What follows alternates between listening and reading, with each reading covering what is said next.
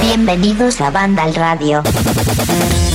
Hola, ¿qué hay? ¿Cómo estáis? Seguro que más de uno y más de una habéis pensado en los últimos días cómo podríais compaginar esos juegos que tenéis ahí en la estantería me da igual que sea digital o física, y cómo podríais hacer quitar horas de sueño, no porque al final vais a estar hechos polvo al día siguiente.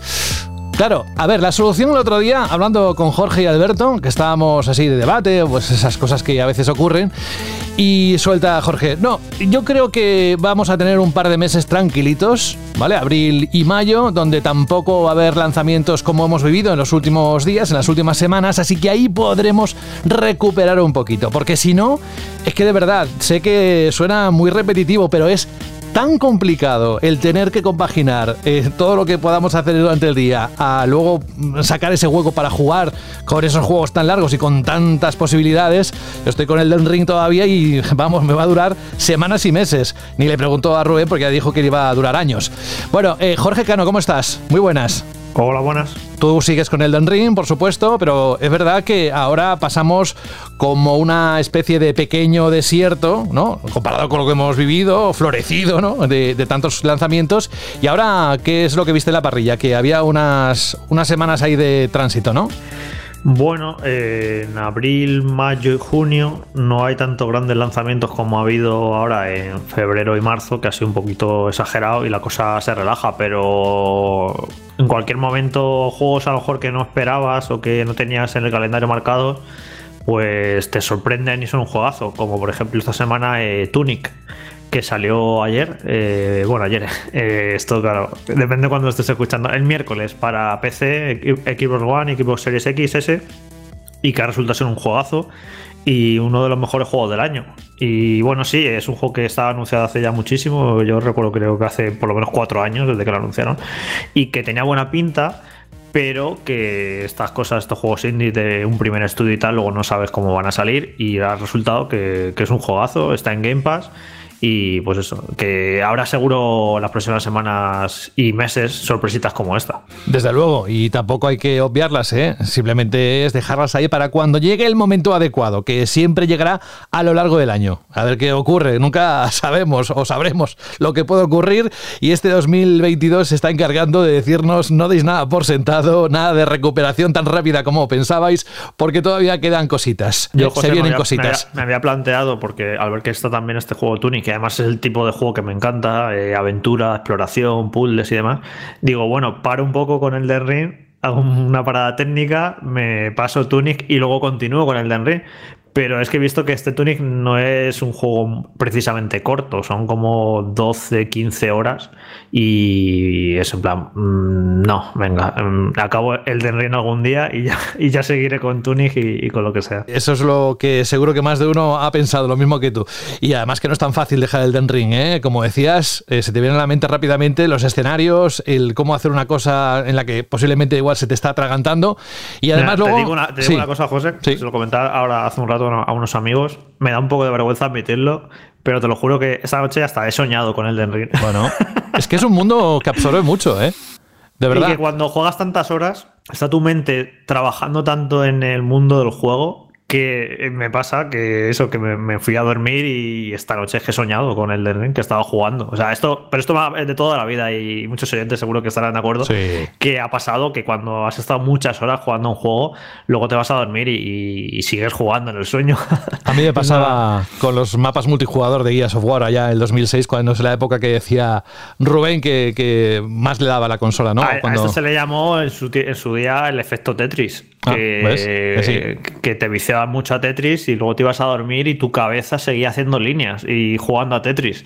Pues esto te puede ocurrir con Tetris y, con cualquier otro juego. Luego veremos en las noticias, hay unas cuantas que vamos a repasar y una de ellas es de Elden Ring y el éxito que ha tenido, porque hay cifras, eso entraremos dentro un ratito.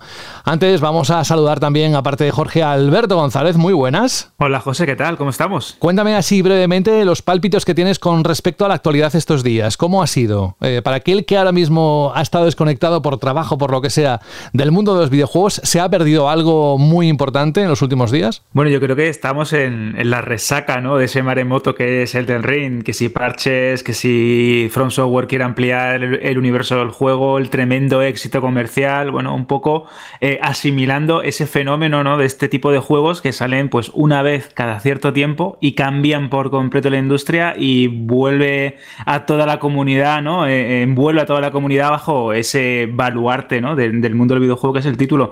Yo estoy también muy obsesionado, pero a nivel obsesionado que me estoy metiendo incluso en las wiki del universo del juego porque me parece fascinante el mundo, los personajes, las tramas que hay, el nivel de diseño de los enemigos, es una auténtica pasada. Y tú que estás esperando, jugando al Elden Ring, que venga la serie basada en El Señor de los Anillos en septiembre, pues eh, nada, pues genial. Pues ahí estamos todos, un poco esperando tantas cosas que se vienen en este 2022, algunas ya las tenemos. Gracias por estar aquí, Alberto. Franje Matas, hola. Muy buenas. ¿Cómo estás? Muy bien, muy bien. Sí, ¿sigues jugando al Pokémon? Yo lo pregunto porque a veces perdemos un poco el hilo, pero ¿sigues dándole o estás plenamente metido en otro juego? Cuéntame. Que va, que va, quiero darle porque me quedan cositas por terminar eh, pero entre Elden Ring, otro juego que me hizo dejar Elden Ring y del que no podemos hablar todavía, no he tocado Pokémon, no he tocado Elden Ring, no he tocado nada en bastantes días, más allá de eso, pero muy contento con los videojuegos.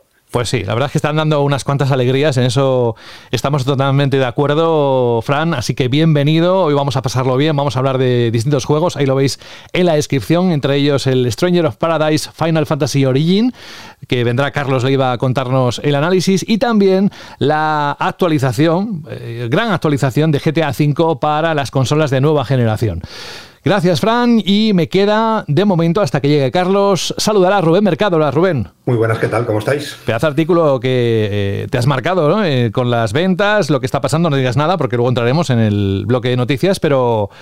Eh, dale que dale. Bueno, teníamos ganas y se juntaron los astros y teníamos información de los tres grandes títulos y era el momento de poderlo hacer. Pues yo creo que es una información que a lo mejor todos tenemos de una manera un poco distorsionada, porque como está tan cerrado todo y tan eh, secreto todo, eh, pues muchas veces pensamos que todo funciona igual o que funcionan igual que en otros territorios donde sí que hay más información de esas ventas digitales. Y es una manera también de entender la situación en la que están las ventas digitales con tres grandes títulos en nuestro mercado. ¿no? Y, y yo creo que es interesante. Espero que a la gente le haya gustado y que intentaremos seguir dando información y artículos como estos en los próximos días, meses, semanas, años, trienios o cuando sea. Dale, dale, venga, anda, venga, una escalada, no para.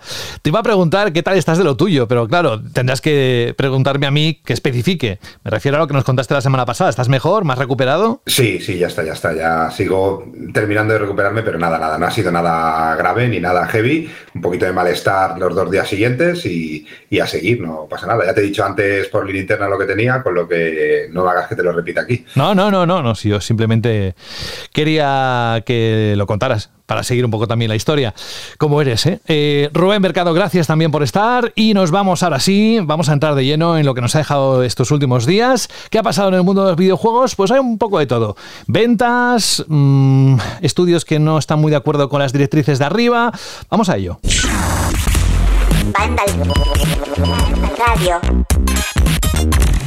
Pero como decía antes, vamos a iniciar este bloque de noticias con el juego cuya banda sonora te pone los pelos de punta. No es solo de Elden Ring, también esto es muy habitual en Front Software. Pero vamos a hablar de, lo que ha vendido, porque se ha conocido esta misma semana en una nota de prensa hecha pública por Bandai Namco. Eh, desde el lanzamiento del juego, que se ha publicado, ojo, en 14 idiomas, el pasado 25 de febrero fue el pistoletazo de salida y hemos visto cómo el último título de Miyazaki ha arrasado en las listas de ventas físicas y digitales de distintos países. Pues Bandai Namco Entertainment ha transformado esos hitos en cifras concretas anunciando que el RPG de acción ha vendido más de 12 millones de unidades en todo el mundo y un millón corresponden solo a Japón. Además, anticipan que la propiedad intelectual, que esto lo decía antes Alberto, se ampliará más allá de los videojuegos. En España, si vamos concretamente, según datos compartidos por la patronal Asociación Española de Videojuegos, AEBI, las cuatro ediciones físicas de Elden Ring aparecen en el top 10. De hecho, la versión de PlayStation 5 es el segundo juego más vendido del mes por detrás de Leyendas Pokémon Arceus. Solo en la semana de su estreno se vendieron más de 60.000 unidades en nuestro país, que esto ya nos puso al día la semana pasada eh, Rubén.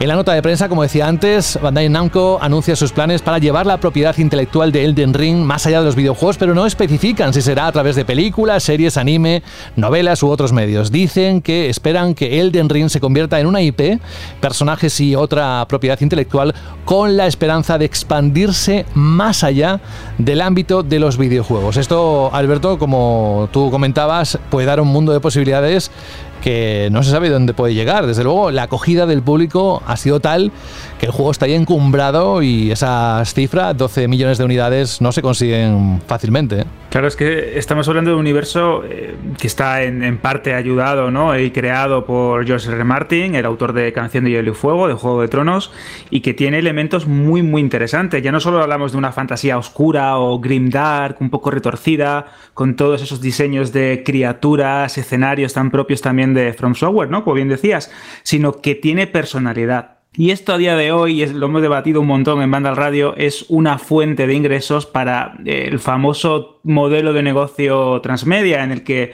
ya no solo tienes un videojuego, sino puedes sacar una serie de televisión anime, por ejemplo como la de Castlevania, que ha sido muy exitosa en Netflix, puedes sacar una serie de acción real si tienes el presupuesto o los medios adecuados, novelas, eh, cómics, juegos de rol, que también creo que es una ambientación muy interesante para juegos de rol, juegos de mesa, que hemos visto que en el mundo del videojuego cada vez son más comunes, es que tienes unas posibilidades impresionantes. Y si tienes una buena base y tienes, eh, como se suele decir, una buena construcción de mundo y todo esto que da veracidad ¿no? al, al videojuego en sí, y al universo en el que estás disfrutando, pues eh, tienes sin lugar a dudas aplicaciones comerciales las que quieras. Vamos a ver, porque incluso te pones a pensar y quién sabe, no es habitual, pero imaginad un spin-off de Elden Ring en el que eres tal personaje o en el que sigues las aventuras de tal eh, villano antes de convertirse en él. No, bueno, no sé. Creo que hay muchísimas opciones a la hora de ampliar este universo y ya no solo de videojuegos, ¿no? Como bien dice la noticia, sino en el mundo del entretenimiento que, que es hacia donde nos vamos, cada vez es más habitual que las sagas se diversifiquen y no se queden en un solo medio. Yo esta noticia le veo sus cosas buenas y sus cosas malas. O sea, esta noticia, el, mega éxito este que han tenido, ¿no? En el lado de las cosas malas, pues bueno, para empezar a mí lo transmedia, eh, esto se puso de moda hace muchísimos años. Yo no recuerdo que nunca que ha salido algo bueno de lo transmedia, de hacer productos derivados y conectados y no sé qué. A mí nunca me ha interesado eso y creo que casi nunca, hay casos no siempre ha salido mal, pero que casi nunca sale algo excesivamente interesante. Además, creo que la narrativa tan fracturada, tan enigmática y tan extraña del juego de Front, llevarlo a un formato normal, no sé yo si va a casar o va a crear ahí una fricción de repente contar lo que cuenta el juego de Front de esa manera tan extraña que lo cuentan, que yo personalmente admito que no me entero casi de nada. Contarlo en una película, en una serie, en un cómic, en un libro, no sé si tiene mucho sentido, bueno, ya veremos, pero bueno, pues, de, base lo transmedia no me interesa nada. Y luego el mega éxito, los peligros eh, que tiene es que, por ejemplo, pues Bandai Namco quiera exprimir la vaca del Den Ring, aparte de con productos derivados, con muchas secuelas, habla del Den Ring 2, seguro, el Den Ring 3, y es un juego muy, es un juego muy grande que va a a tener la atención de Front durante mucho tiempo y eso me da miedo. A mí me gusta la Front también que, que innova a veces y que hace cosas diferentes, como con, pasó con Sekiro. Yo espero que, que, por un lado estén trabajando en Elden Ring como saga, que es, que es algo inevitable que va a ocurrir, y que aparte tengan un equipo B eh, dedicado a otro tipo de juegos y otro tipo de proyectos porque si no, si solo hacer From durante los próximos años eh, Elden Rings, pues un poco aburrido, ¿no? Y, pero bueno, que al fin y al cabo es el, precio ¿no? de, semejante éxito, que ya por fin, bueno, ya casi lo era, ya vendían bastante bien los Souls en los últimos, eh, las últimas entregas y demás, pero ya esto es la confirmación de que los juegos de From Software ya son mainstream. Y ahí conecto con lo positivo ¿no? de este dato, que espero que esto mande un mensaje a la industria en general de que los juegos pueden ser diferentes en muchos sentidos y pueden ser exitosos a su manera.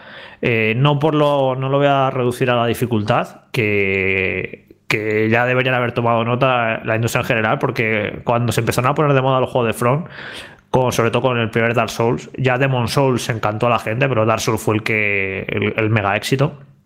Eh, en, un momento de la industria en el que, no sé si os acordáis, 2012, 2011, en el que los juegos eran muy fáciles, eran muy guiados, eran se, se era como que el jugador cada vez estaba más atontado con juegos que nos llevaban cada vez más de la mano y llegó este tipo de juego muy rupturista en ofrecer algo totalmente diferente, nada guiado, que no te explicaba las cosas, que era muy desafiante y esta ya es la confirmación definitiva de que en la industria del videojuego hay muchísimos jugadores que están deseando y con ganas de acoger un gran reto, un juego que les desafíe en muchos sentidos, no solo el, el de la habilidad, sino en el de cómo presenta sus contenidos, en el de cómo te lleva uno de la mano, en el que no te. Entonces, creo que, que, a ver si esto manda el mensaje al resto de compañías de que se pueden hacer juegos diferentes, juegos difíciles, juegos que no te expliquen las cosas de determinada manera, que no te pongan 50.000 iconos en un mapa, que no te pongan 50.000 eh, la interfaz sobrecargada de, de 50.000 señales y mensajes. definitivamente que no te traten como si fueras tonto y que, y que se puede también llegar al éxito de maneras eh, diferentes.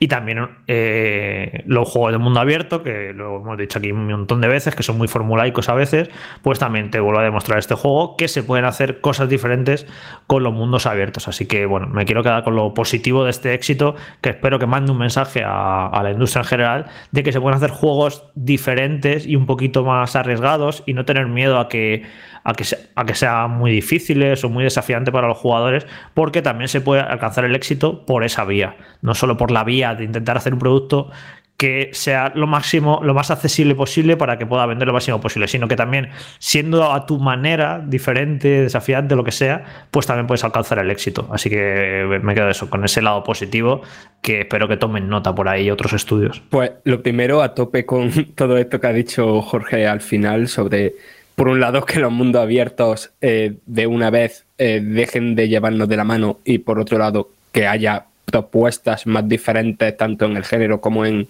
la industria de la superproducción en general. Pero también me parece, para que nos hagamos una idea más concreta de, lo que suponen esos 12 millones de unidades en apenas tres semanas, Bandai Namco anunció en mayo de 2020 que Dark Souls 3 había vendido 10 millones de unidades en mayo de 2020, es decir, cuatro años después de que saliera. Eh, Elden Ring ha superado en tres semanas lo que Dark Souls 3 ha conseguido en cuatro años. Un tiempo en el que Dark Souls, tanto el 3 como la saga en general, ya se había hecho mainstream, ¿vale? La saga Dark Souls en general hasta ese momento, hasta hace menos de dos años, había vendido 27 millones, una cifra que me extrañaría poco que a lo largo del año Elden Ring se acercara o incluso superara. Y después, con lo del transmedia, depende mucho de cómo lo hagan, porque el término transmedia es un término que muchas veces se utiliza de manera errónea. el transmedia no es coger el argumento de un videojuego y hacerlo película, o igualmente de un libro o una novela y hacerlo serie de televisión. El transmedia es contar cosas paralelas dentro de un mismo universo. El transmedia es, por ejemplo, lo que se hizo en su día con Animatrix y la saga Matrix. Si son cosas que tienen en cuenta ese contexto argumental que han creado Miyazaki y George R. R. Martin para contar cosas distintas a las que se cuentan en el videojuego, por mí guay. Y lo mismo hasta me la fumo. Pero es lo que ha dicho Jorge, adaptar eh, lo que te cuenta el juego en una narrativa lineal, creo que no tiene mucho sentido y que aporta poco. Pero también es verdad que hay muchísimas cosas en la cultura actual que aportan muy poquito. Es que de hecho, eh, como comentas Fran, es el signo de los tiempos. Es decir, eh, voy a poner el ejemplo claro. Star Wars posiblemente sea la saga más multidisciplinar en términos eh, creativos, posiblemente la que tenga más productos derivados y la que se extiende en novelas, en videojuegos, en cómics, en series de televisión, películas, etcétera, ¿no? Que van conformando un todo. Esto en los años 90, seguro que muchos de los oyentes de Banda Radio se acuerdan, es lo que dio el término como universo expandido, que después muchas otras sagas y licencias han ampliado y han llevado, pues, en mayor o menor medida de una manera más o menos inteligente. Tenemos Halo, por ejemplo, en, términos de videojuegos. Tenemos también Assassin's Creed, que esto Ubisoft lo potenció muchísimo eh, a mediados del 2000, de los 2000, ¿no? Para que también tengamos un ejemplo claro. Y es cierto que a veces son simplemente productos alimenticios que van alimentando la obsesión que también tiene el público del famoso canon o de la famosa eh, obsesión ¿no? por tener algo más de su universo en el que te sientes a gusto o que eres fan o te mola. Pero hay casos muy chulos y llevándolo al mundo del videojuego seguro que recordaréis, por ejemplo, Sombras del Imperio, también de Star Wars, este capítulo especial que se creó desde la nada para rellenar los huecos argumentales en su momento de entre el Imperio contraataca y el Retorno del Jedi. Y tenías un videojuego que a mí me gustó bastante, que yo jugué en Nintendo 64, un cómic, una novela e incluso una banda sonora especial. Y a todo eso, pues eh, sumad la habitual eh, plétora de, merchandising en cuanto a juguetes, micro machines, figuras de acción, etcétera. Esto no quiere decir que con el del Ring vayan a hacer lo mismo, pero sí es cierto que sagas, por ejemplo, como Horizon, como Bloodborne, eh, ya han dado el salto a los juegos de mesa, a los juegos de rol y suelen funcionar. Eh, amplían un universo que es interesante, que está en el mundo del videojuego, lo haces físico, el aficionado se vuelve loco porque tiene figuritas, eh, novelas, cómics o algo más a lo que acudir, y si se hace bien, como bien dice Fran, amplías el universo y das un poco más a ese público fiel que se ha vuelto luego pues, con tus historias de reinos, con tus grandes jefes, villanos o escenarios de fantasía oscura. Así que bueno, también depende de cómo se haga. Pero creo que es una herramienta muy interesante que si está en buenas manos y las licencias se dan de forma inteligente o de manera correcta, pues yo creo que puede ayudar mucho a que el universo de Elden Ring, si ya de por sí es interesante, tenga aún más eh, ese eh, halo de misterio eh, se mantenga, pero que al mismo tiempo tengas esa información que te haga pues más mayor conocedor o mayor protector del lore, ¿no? Yo creo que puede ser interesante. Ahí sí me gustaría hacer un apunte. Si hacen esto de la manera de que han mencionado de narrativa paralela, guay. A mí lo que no me gustaría nada es, por ejemplo, que en caso de que hubiera una secuela, de un Elden Ring 2, que tampoco es algo que me emocione mucho. Estoy también ahí con Jorge que me gusta que From Software pues haga cosas distintas, que no sea necesario eh, consumir ese producto paralelo para después entender esa posible secuela, ¿sabes? Sí, bueno, hay que tener mucho cuidado. De hecho, Star Wars siempre navega en ese término medio, es decir, hay eventos que te pueden hacer referencia, que te lo sueltan al fan y dicen, ah, madre, porque esto pasa en tal capítulo de Clone Wars o en tal cómic tal y cual. Y esto es un guiño de tal, no sé qué, pero en líneas generales la historia, pues a lo mejor no te exige, ¿no? Que tengas que conocerlo. Es complicado, es complicado, pero es verdad que encontrar el equilibrio es muy difícil. Y hay sagas que esto, por ejemplo, no lo han sabido hacer bien. Y vuelvo a poner el ejemplo de Halo, ¿no? Creo que tiene un universo muy interesante, muy complejo, pero muchas veces en los productos eh, paralelos o que ayudan a darle empaque a ese universo que, pues, creó en su día eh, Bungie, fracasan porque a lo mejor el juego o te lo cuenta muy mal o te hace una referencia muy concreta que tienes que saber porque te has tenido que leer tal novela o haber disfrutado de tal cómic, ¿no? Eso es verdad que molesta bastante, sobre todo cuando hay gente pues, que no tiene el tiempo o que no quiere empaparse de chorrocientas novelas y cómics y simplemente quiere disfrutar del juego, ¿no? Bueno, es difícil, pero yo creo que si logran el equilibrio, el mundo de Elden Ring es muy interesante y a la vista está que todo lo que toca George R. Martin funciona muy bien. Lo que es tremendamente interesante es que haya tanta gente que esté disfrutando de ese juego y que además que tenga continuidad porque, como decía antes Jorge, eh, todo apunta a que va a haber secuela. Mm, vamos, como para no. Dejamos Elden Ring y nos vamos a una historia en la que han pasado casi cuatro años desde que Xbox, si recordáis, anunció la creación de un nuevo estudio de desarrollo que bajo el nombre de The Initiative iba a crear un ambicioso videojuego del que después supimos que se trata de un nuevo Perfect Dark. Desde el anuncio de su fundación hasta que se desveló el proyecto, no hemos parado de ver fichajes de grandes nombres de la industria del videojuego. Sin embargo, en los últimos meses se ha dado el movimiento contrario con importantes salidas como la de Dan Neuburger, director del juego. Además del director, en los últimos meses ha abandonado el proyecto la mayoría del equipo senior de diseño. También ha habido salidas de responsables en los departamentos de guion, dirección técnica, artística, ingeniería del gameplay, animación y calidad.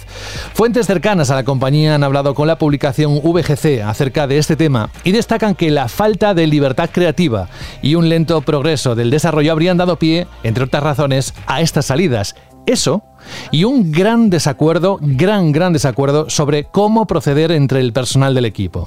Esto último viene por parte de Jeff Gordon, miembro de Windows Central. Según él, habría habido un fuerte choque de enfoques sobre la estructura del equipo entre Xbox y The Initiative. Mientras que la primera era partidaria de contratar a nuevo personal e incluir la colaboración de Crystal Dynamics, la segunda quería seguir manteniendo una estructura de personal discreta y hacer juegos indies de alta calidad. Crystal o Crystal Dynamics entró y eso afectó a todo el proyecto y el descontento en el antiguo, entre comillas, equipo de Initiative se fue haciendo más y más grande. Resultado, pues una vez reorganizados, se han ido unos cuantos, pero se han vuelto a reorganizar. El desarrollo dice Xbox que avanza favorablemente. Eso sí, como se suele decir actualmente, se vienen cositas y entre ellas, Jorge, el retraso del juego, por lo que parece, ¿no? Bueno, retraso no sé si en algún momento Fran dieron fecha. No, no, no hay fecha. No hay fecha, no hay fecha. Entonces, si nunca han dado fecha, no se puede hablar de retraso. Bueno, quiero que internamente, claro. Sí, sí, claro, internamente se ha podido retrasar porque pues parece que es, evidente, ¿no? Que hay un montón de problemas ahí dentro porque que se vaya en los últimos meses casi la mitad del equipo y, de, y además los cargos más importantes como el director del juego y demás. O sea, está claro que algo estaba ocurriendo ahí, ¿no?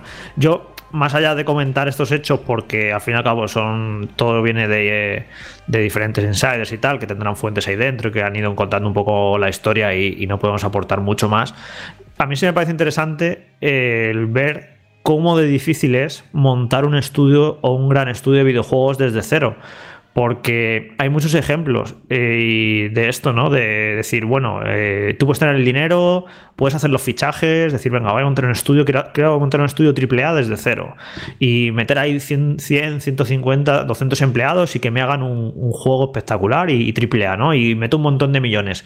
Y ni el dinero, ni los fichajes, porque este estudio había fichado gente con muchísimo talento, con muchísima experiencia, es que no te demuestra que no, no te asegura el éxito. Es un poco, voy a hacer un símil futbolístico que no suelo, pero es un poco como el PSG, que no, que ficha a Messi, a Neymar, a tiene Mbappé, tiene a todos y le eliminan la Champions todos los años. O sea que ni siquiera tener fichajes de calidad te asegura mm, resultados.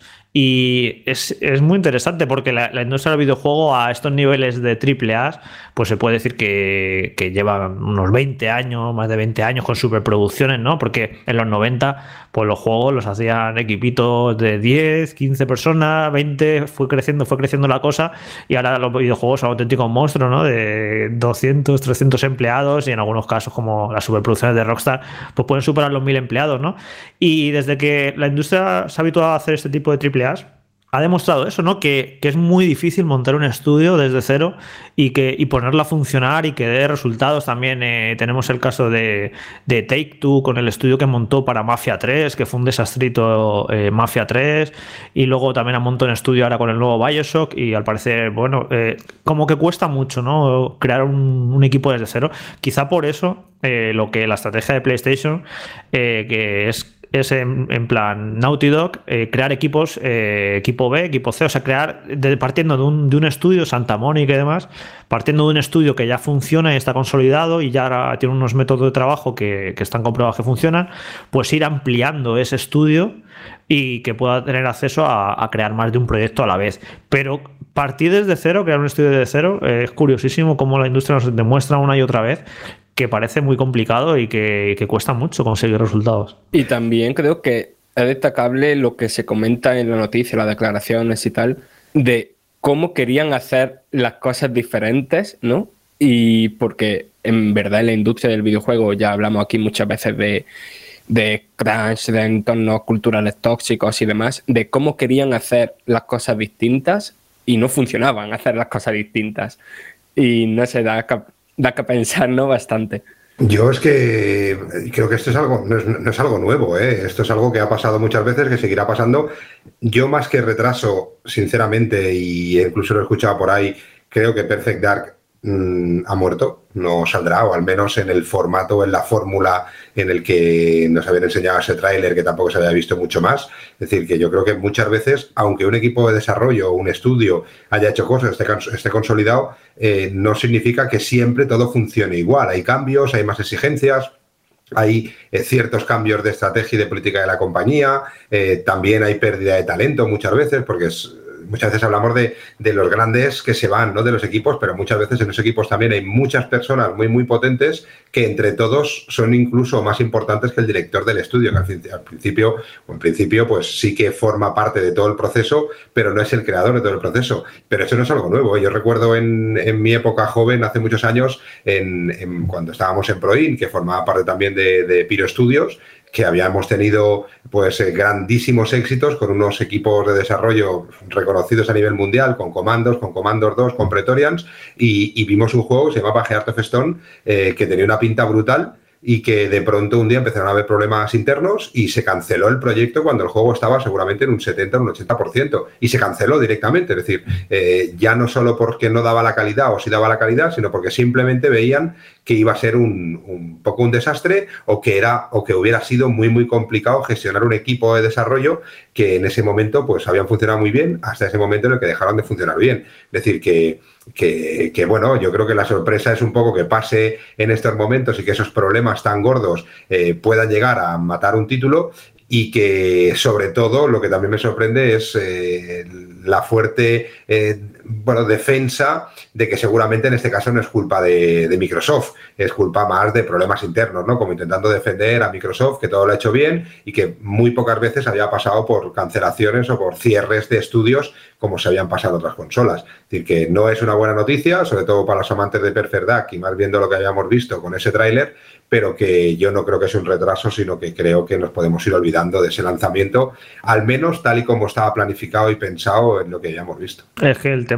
Rubén, es que no sabíamos cómo estaba planificado ni pensar este juego. Este juego se anunció y nadie, y nadie sabía de cómo era ni de qué iba, porque no se mostró absolutamente nada y no sabíamos si iba a ser en primera persona, en tercera persona, si iba a ser una aventura eh, espectacular tipo Uncharted o si luego salieron rumores de que iba a tener elementos de juego como servicio. De cara al público, nadie nunca ha sabido qué era este Perfect Dark. Así que sí, lo que nos acaban ofreciendo es otra cosa.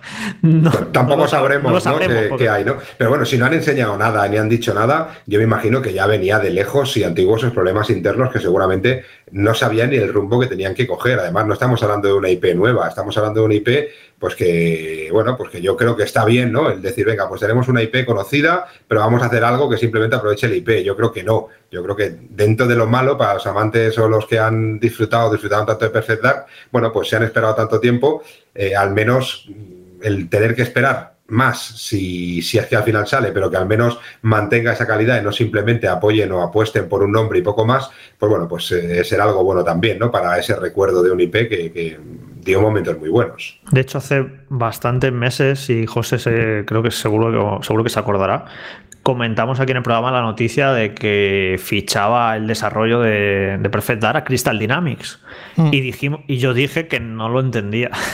que no entendía que como, como Square, eh, uno de sus estudios estrella, lo cedía o lo, ponía de apoyo a un desarrollo de Microsoft, como que era muy raro, ¿sabes? Que, que, se supone que tienes un estudio que va a ser muy importante, que has creado desde cero, que has metido muchísimo dinero, y necesitas que venga un estudio de otra compañía ajena a ti a que te ayude en el desarrollo. A mí me sonó muy raro aquello en su momento Y parece que, a raíz de estas noticias, estas informaciones que han salido, vamos un poco viendo que, haya pasado algo raro, que el juego no, no, sale adelante y que han tenido que echar mano de, Crystal Dynamics para, para, llevarlo adelante. Que Crystal Dynamics es un estudio que sí está acostumbrado a hacer este tipo de juegos, este tipo de aventuras de acción en tercera persona, de como un Tomb Raider y demás.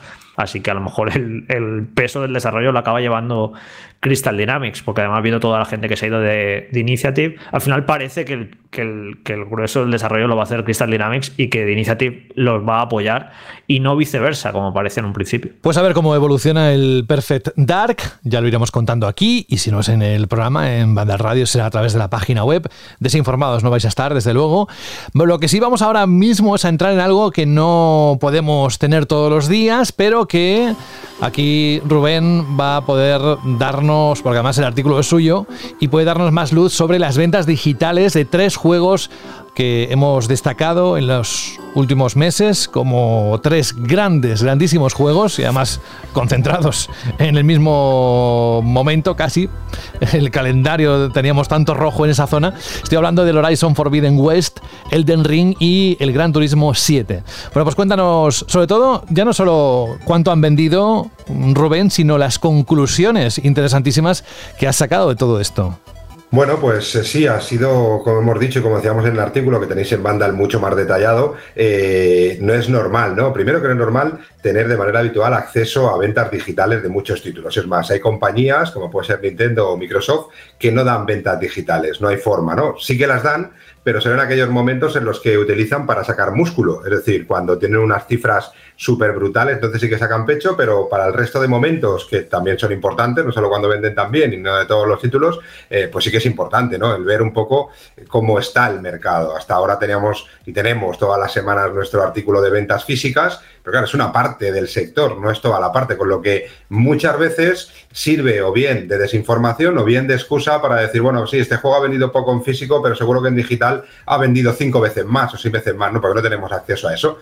Pero justamente han salido esos tres lanzamientos, eh, Bandai Namco y PlayStation, que en este caso sí que ofrecen eh, cifras digitales, no siempre, pero de vez en cuando, en el que hemos podido ver primero cómo está el mercado español, sobre todo el mercado español, en cuanto al porcentaje de ventas digitales y ventas físicas, y sobre todo también, de una manera muy fácil, con esos sitios tan importantes, ver cuáles son las plataformas que están como más acostumbradas o que están más maduras o que están dando el paso de una manera más rápida a ese cambio de físico versus digital. ¿no? Eh, lo que decíamos en el artículo, es decir, en el artículo eh, hablamos de ventas de España, por supuesto no son las mismas ni el porcentaje de ventas digitales fuera de España son las mismas que en España, es decir, tenemos un país como UK, por ejemplo, donde el porcentaje de ventas digitales es muchísimo mayor para el español, pero como no vivimos en UK, si no vivimos en España, nos centrábamos en esto, ¿no?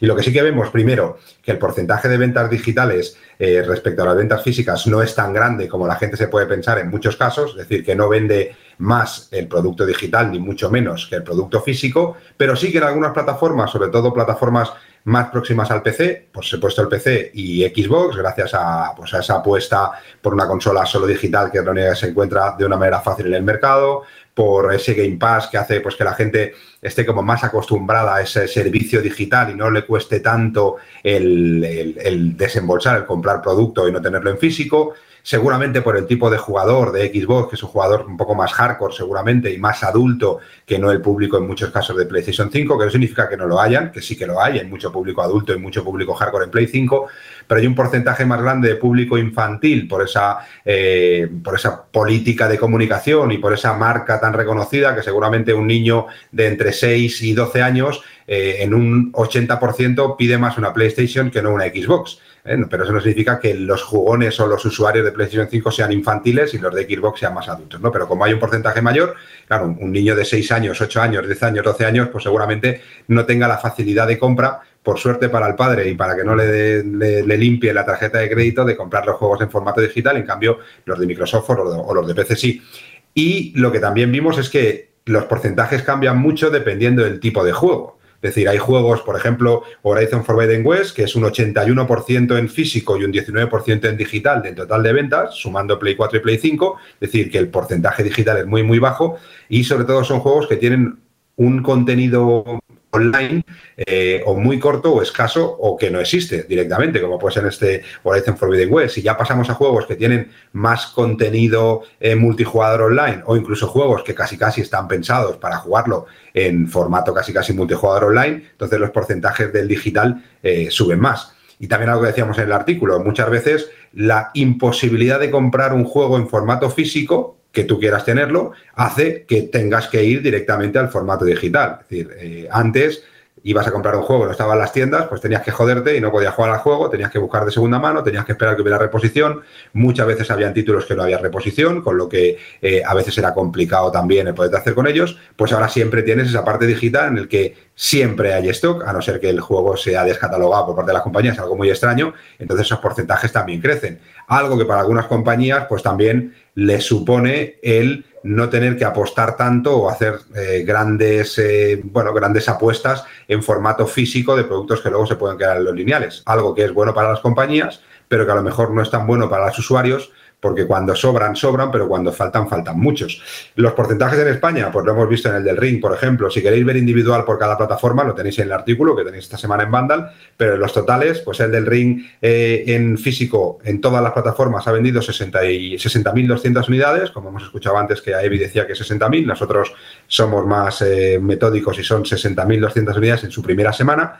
51.500 fueron en formato digital, con lo que se vendieron en su primera semana un total de 111.700 unidades del juego, que no está nada mal, y el 54% de esas unidades fueron físicas y el 46% fue digital, gracias a que salió en PC y en Xbox, donde los porcentajes fueron muy, muy altos. Incluso en PC, que hablamos eh, cuando hablamos de las fechas, de la fecha de lanzamiento, era la cuarta plataforma en unidades, con 6.800 unidades, pero que si sumas físico y digital, se coloca como la segunda plataforma por encima de PlayStation 4. Es decir, que el del Ring en PC físico y digital ha vendido más que PlayStation 4 en físico y digital. Es decir, que aquí tenemos un porcentaje más alto del formato físico. En Horizon Forbidden West, ya lo hemos dicho, el 81% físico y un 19% digital de las 53.000 unidades totales de su primera semana.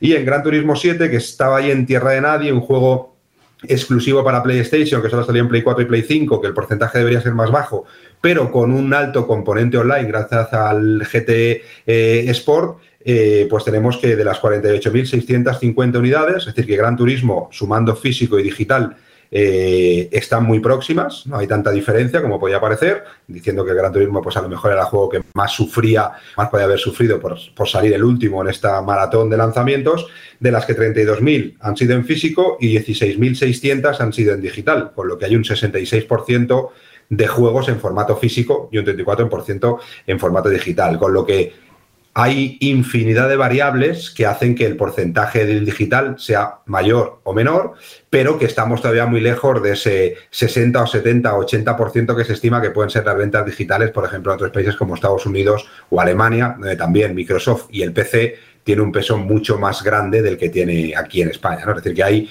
gracias a que salieron esos títulos y esa información que pudimos tener, pues eh, podemos ver un poco, de una manera como muy general, pero yo creo que muy gráfica y muy clara, de cómo está el formato físico y el formato digital en nuestro país. Rubén, ya que estamos hablando de ediciones físicas y ventas también digitales, ¿hay alguna compañía que sea capaz de apostar también por el formato digital o que le dé prioridad? Y relacionado con esto, ¿Qué pasa entonces con las ediciones coleccionistas? Porque los amantes de los videojuegos nos pirrea una estatua y nos vuelve loco. ¿Qué va a pasar con ellas cuando todo se convierte en digital o casi todo? A ver, contestando a la primera pregunta, si hay algunas compañías que se ve o, se va viendo que están apostando cada vez más por llevar o, por acelerar esa transformación de, de físico a digital, sí, por supuesto. Hay algunas compañías punteras como pueden ser Ubisoft eh, que ya lo vimos con su gran apuesta por la gran plataforma Stadia, que al final no salió bien, pero que ellos decían que eso era el futuro, eh, o Electronic Arts, eh, o muchas otras compañías que ya están diciendo de, mira, sacamos ediciones específicas o especiales con contenidos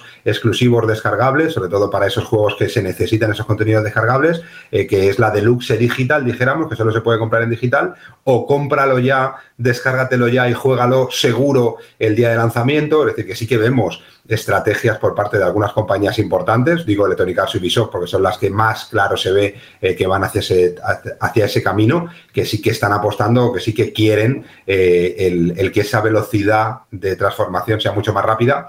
Incluso también se ve en cuanto a decisiones estratégicas Es decir, Electronic Arts antes tenía oficina en España y tenía equipo de distribución en España, equipo comercial, equipo de marketing, ya no. Ahora ya Electronic Arts ya no tiene oficina en España. Hay una persona, una persona de administración y el marketing se hace desde fuera, con lo que ya se ve que incluso sus, sus, bueno, pues sus decisiones estratégicas también van por allí. O Ubisoft o recientemente Activision, ¿no? que son compañías pues, que están intentando localizar todo lo que es el marketing desde un solo país, hacer un marketing eh, específico para cada territorio, pero centralizado en un único territorio y luego toda la parte comercial, ¿no? Si tú estás quitando toda esa red comercial, todos esos vendedores eh, o ese equipo que van a hacer que, sigan potenciando el formato físico, ya no solo con pedidos en tiendas, sino con exposiciones específicas en tiendas y todo esto, cada vez hay menos, pues eh, se ve claramente.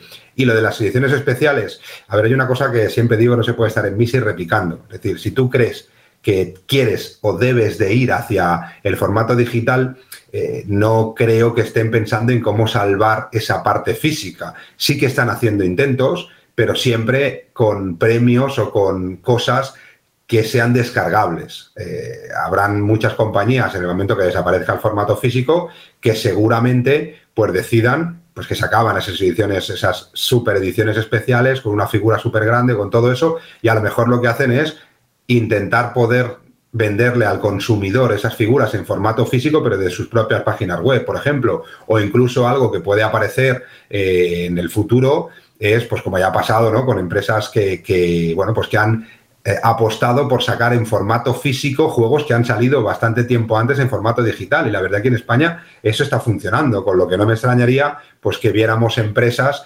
que eh, cerraran acuerdos con esas grandes compañías simple y llanamente o, limitarse única y exclusivamente para sacar una cantidad de ediciones exclusivas y especiales donde el juego sea digital, totalmente digital, y donde tú estés comprando una caja más grande y una figura de una manera muy, muy limitada, ¿no? Pero está claro que de momento nuestra PlayStation 5 o nuestra Xbox Series X, por la rarura del disco o por el, eh, por el cable de red, no va a poder escupir una figura de 7, 8 o 10 kilos de nuestro personaje principal. Es decir, que eso es algo que tenemos que ver cómo se regulariza. Esperemos que no desaparezca, porque sabéis que yo soy muy amante del formato físico y muy defensor del formato físico, no solo por el componente romántico de verlo y de tener cajas, porque ya muchas cajas ya vienen con código descargable, con lo que al final eh, pierde esa parte romántica, pero sí que me gusta tenerlo así, y sobre todo por, porque todavía tenemos que tener muy en cuenta que el mercado de segunda mano funciona muy bien en España es una muy buena solución para cuando te pasas un juego simplemente no te gusta y no tener que perder toda tu inversión y sobre todo el poder eh, hacer intercambio de juegos, que es algo que parece que se va perdiendo, pero que todavía mola el que vas a casa a un amigo y te llevas cuatro o cinco juegos que tú no usas y te llevas sus cuatro o cinco juegos que él no usa, ¿no? Y eso con el formato digital será diferente, pero no será, no será comparable, vamos. Muchas gracias, Rubén, por toda esta explicación. Vamos a invitaros a que pasáis por la página web de Vandal porque el artículo está ahí con todas las cifras. No hemos querido darlas porque son muchas y al final escucharlas tan seguido, pues eh, la verdad es que más que ayudar, justamente lo contrario. Pero de verdad que os invitamos a que complementéis esto que acaba de decir y además la buena pregunta, las buenas preguntas que ha hecho Alberto para que sigáis con esta noticia que cada vez más la parte digital sabéis que tiene presencia en el mundo de los videojuegos. No solo en el mundo de los videojuegos, pero estamos aquí ahora, así que eso lo vamos a centrar en este sector. Vamos a escuchar una canción, no es que haya adelantado la parte final, porque vamos a, tener ese momento para degustar una melodía de Kingdom Hearts que nos ha pedido un oyente, pero vamos a ver qué os recuerda esto.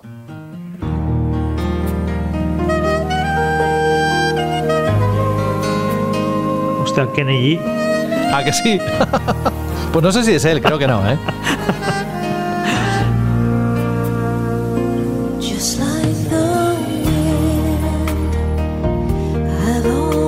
Mira que tiene canciones chulas en el juego y has elegido la peor, macho. No, pero es que tiene un porqué. Tiene un porqué.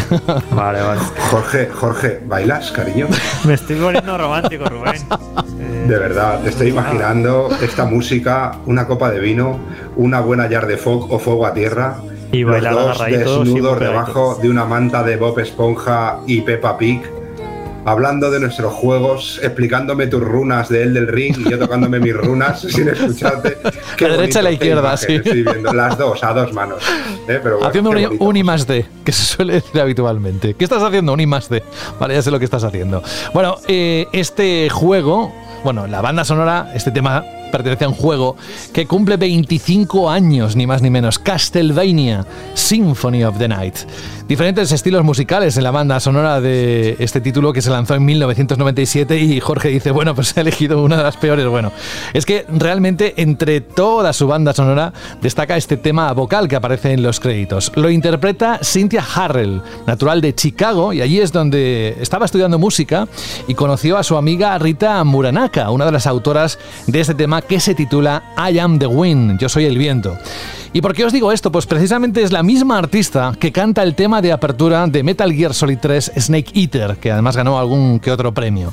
Bueno, Castlevania Symphony of the Night como bien sabéis todos, Jorge no tuvo buenas ventas, sin embargo, poco a poco fue ganándose el aprecio gracias al boca a boca y se convirtió en un éxito desarrollando un seguimiento de culto y vendiendo más de 700.000 unidades en Estados Unidos y Japón.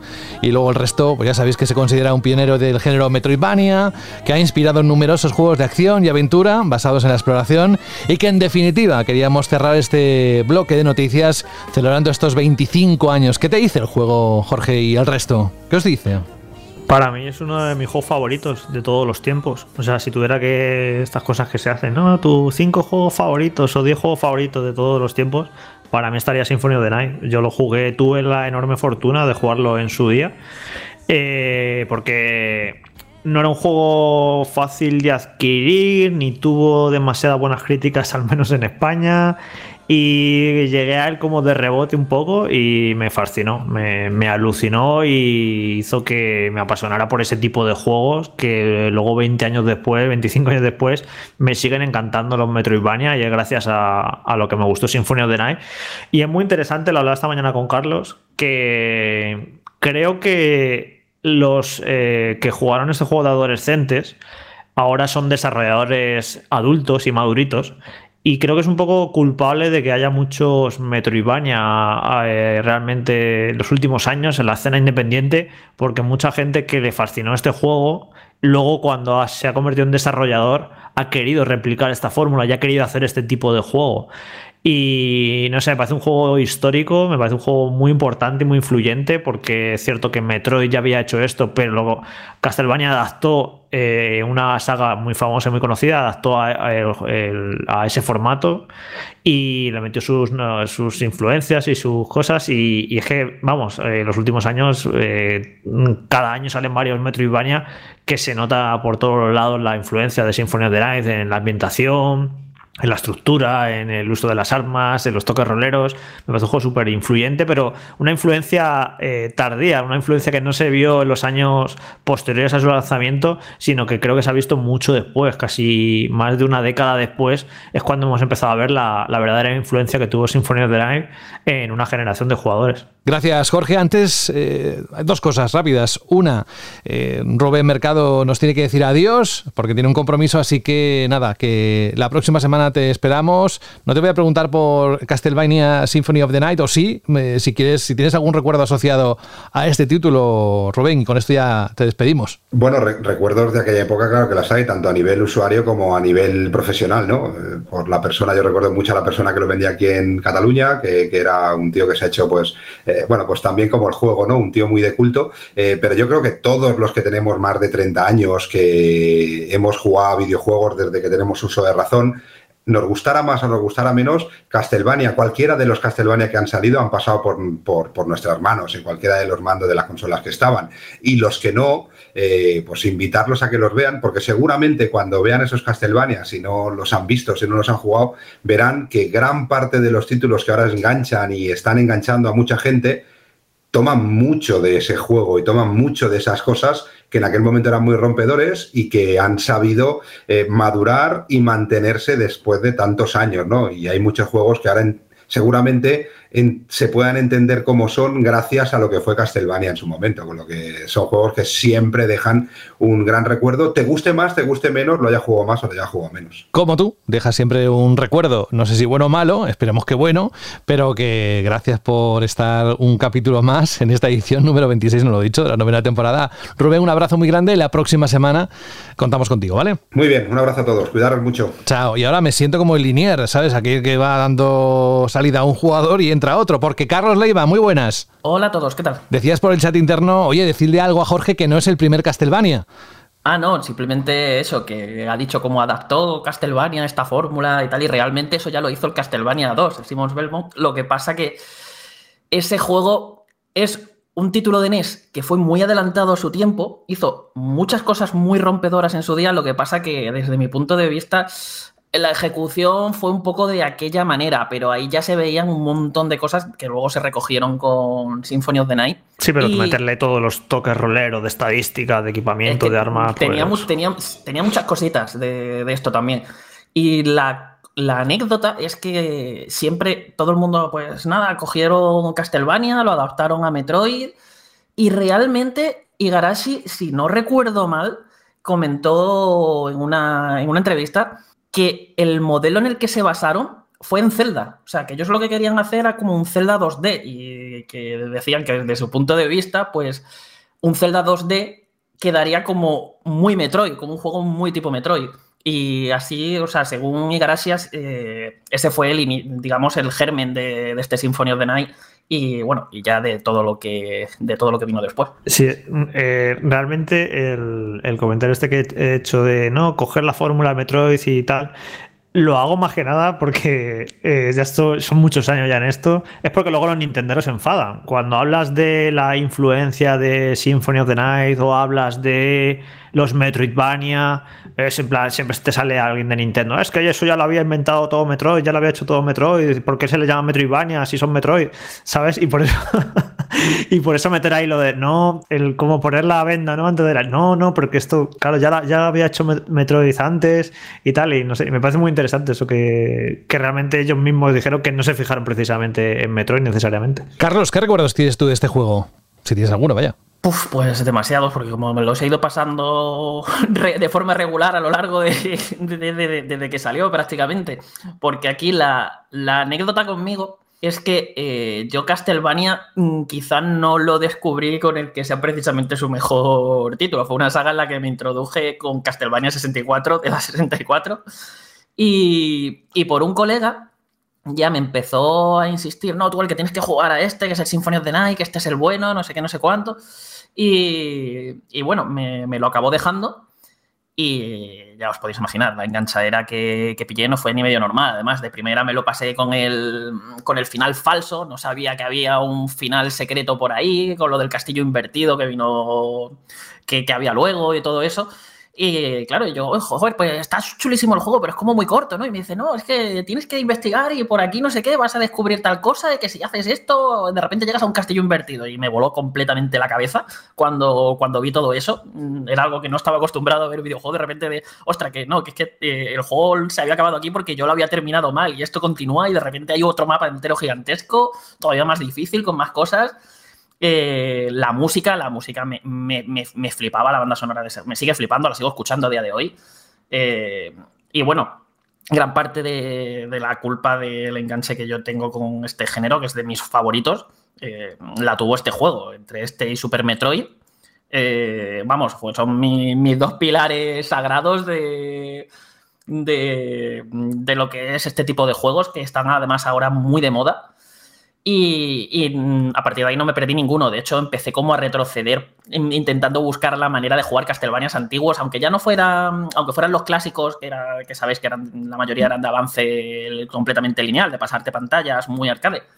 Eh, y aún así, quería, quería probar todos los juegos.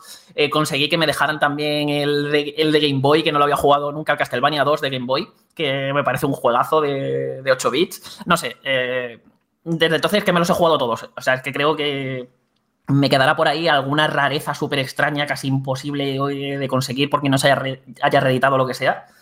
Y, todo viene de ahí, de, este juego, de este juego. O sea, que a mí me guste tanto Castlevania, viene de, aquí y de parte del género también. O sea, ya el género me gustaba por Super Metroid, pero esto fue como lo que le terminó de dar la puntilla porque además es como otro punto de vista, con lo que, como lo que dice Jorge, es como metía muchos elementos roleros, iba por otro lado en, cuanto a la progresión del personaje. Eh, eran parecidos, pero tenían sus diferencias. Y, no sé, ambas cosas me flipaban. Pues gracias, Carlos. Ahora enseguida vamos contigo y otros juegos, como Stranger of Paradise Final Fantasy Origin y el GTA V para consolas de nueva generación, pero quiero dar también la oportunidad a Fran y a Alberto que nos digan si guardan algún recuerdo para celebrar este 25 aniversario de este Castlevania. Fran no había nacido, a lo mejor, ¿no? Bueno, pero igual ha jugado. Creo, que en algún momento. Sí. O sea, eh, el juego eh, es del 97. Sí, sí del 97. Eh, tenía cuatro añitos, pero no, no, no. No lo he jugado, a uno que lleva muchísimo, muchísimo tiempo en mi lista de pendientes. Básicamente, desde que empecé a leer sobre videojuegos, es una cosa que siempre he querido jugar y mm, no sé cuántos años han pasado ya y sigo sin hacerlo. Si tengo recuerdos, no me acuerdo cuál, pero de haber jugado al menos un Castlevania en Game Boy Color, pero no recuerdo cuál es, y de ir a casa de un colega que muy fan de las máquinas retro y engancharme que no vea a Castlevania Round of Blood, que me flipó. Yo tengo que decir que eh, en mi clase, allí en el, en el, colegio, tenía un amigo pues, que estaba muy puesto, muy puesto en todo este tipo de juegos y era muchas veces el que eh, nos daba ¿no? el toque de decir, este juego es una joya, tal y cual, tienes que jugarlo o veniros a mi casa y hacíamos la típica merienda o la típica quedada de amigos y lo disfrutábamos. Yo no he llegado a tenerlo, sí he llegado a jugar pues en las múltiples versiones digitales. Eh, remasterizaciones y versiones que han ido lanzando de este título, porque al final es cierto que la versión original de PlayStation no la tengo, pero sí la he llegado a ver y llegado a jugar, pero yo he tenido que disfrutar de las versiones digitales y de las sucesivas que han ido lanzando. Y es un título al que le guardo muchísimo cariño porque eh, recuerdo en la época, en las revistas, en, algunos eh, reportajes, etcétera, que, que, que había, pues, que se le consideraba como un juego muy influyente, pero creo que fue, como comentaba Jorge, a lo largo de los años, cuando fue pasando el tiempo, cuando ese, este título llegó, eh, como tú también comentabas, eh, José, a tener un estatus de culto, a considerarse una verdadera joya y uno de los mejores títulos, ya no solo de la plataforma, sino de la historia. Y yo también tenía la espinita clavada porque cuando eh, eres joven y discutes cuál es el mejor juego de PlayStation o el mejor juego de la historia, yo siempre era muy obsesivo de Metal Gear Solid y de Kojima decía Metal Gear Solid porque es el mejor juego de PlayStation. Y siempre me decía este amigo que comento que se llamaba Néstor, que a ver si nos escucha, eh, que con, lo cual perdí el contacto. A ver si se pone en contacto conmigo ahora. Dice: No, era Symphony of the Night, el mejor juego de PlayStation, un título que vas a seguir hablando de él un montón de años después. Y es verdad que de Metal Gear Solid seguimos hablando, pero de Symphony of the Night, de Castlevania, aquí estamos en la prueba. Quizás sería una buena pregunta, Shirley, para los próximos días. ¿Cómo recuerdan este Castlevania Symphony of the Night? Ya que estamos en el 25 aniversario. Yo te lo dejo como idea solo, que sabes que ahí mandas tú y, y yo no me quiero meter. Es una sugerencia. Hablando de sugerencias, mm, vamos ahora a disfrutar de algo que nos va a contar Alberto. No toquéis mucho el botón, si acaso el del volumen, para subirlo, porque se viene recomendaciones sobre qué ver. Abandonamos un poquito el mundo de los videojuegos, ya sabéis, en esa sección mensual que Alberto tiene para contarnos todo lo que hay en las distintas plataformas de streaming y ojo que tiene recogido él y todos los que trabajan en la reacción para hacer que Vandal Random tenga toda esa información puntual, como sabéis, cada día. Así que se vienen cositas. ¿Cuántas veces he dicho esto hoy? Banda al radio. ¡Buah! ¿Cómo me gusta esta sintonía con su energía? Porque significa que un ser de luz llamado Alberto va a venir ahora a contarnos muchas cosas interesantes de las plataformas de streaming. Vamos con ello, ¿no? Pues sí, José, ya estamos de vuelta. En esta ocasión es verdad que hemos tardado un poquito más de lo habitual por los avatares del destino. Ya sabes, estos lanzamientos de videojuegos tan importantes que hemos tenido en estos últimos días. Pero ojo, cuidado, hay mucha leña que cortar. Vamos a repasar los mejores y más interesantes lanzamientos de las principales plataformas de streaming. Porque sí, si hay algún despistado, os recordamos que estamos en la sección Vandal Random, donde tenemos un poquito de todo, como en botica. Noticias, críticas, artículos especiales, reportajes, trailers. Comenzamos con nuestra píldora mensual. Pues venga, todos preparados, preparadas. Vamos con Netflix. Y empezamos con uno de los títulos que tenemos que tener presente para, pues yo qué sé, cuando tengamos un momento, que hoy en día eso sí que es un verdadero milagro.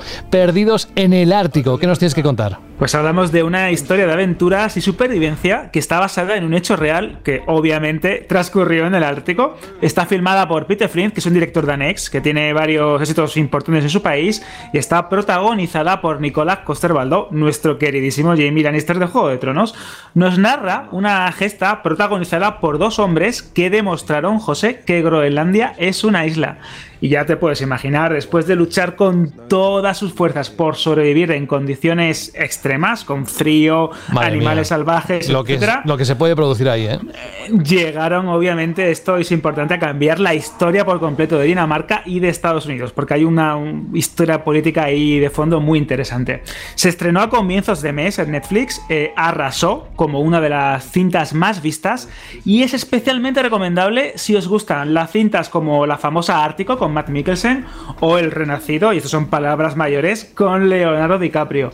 En Banda Random, si os interesa, tenéis una pequeña crítica en la que pues desgrana un poquito, ¿no? De qué va esta película. Muy recomendada. Pues sí, recordamos una vez más, Perdidos en el Ártico, y nos vamos a otro de los grandes estrenos de Netflix para marzo.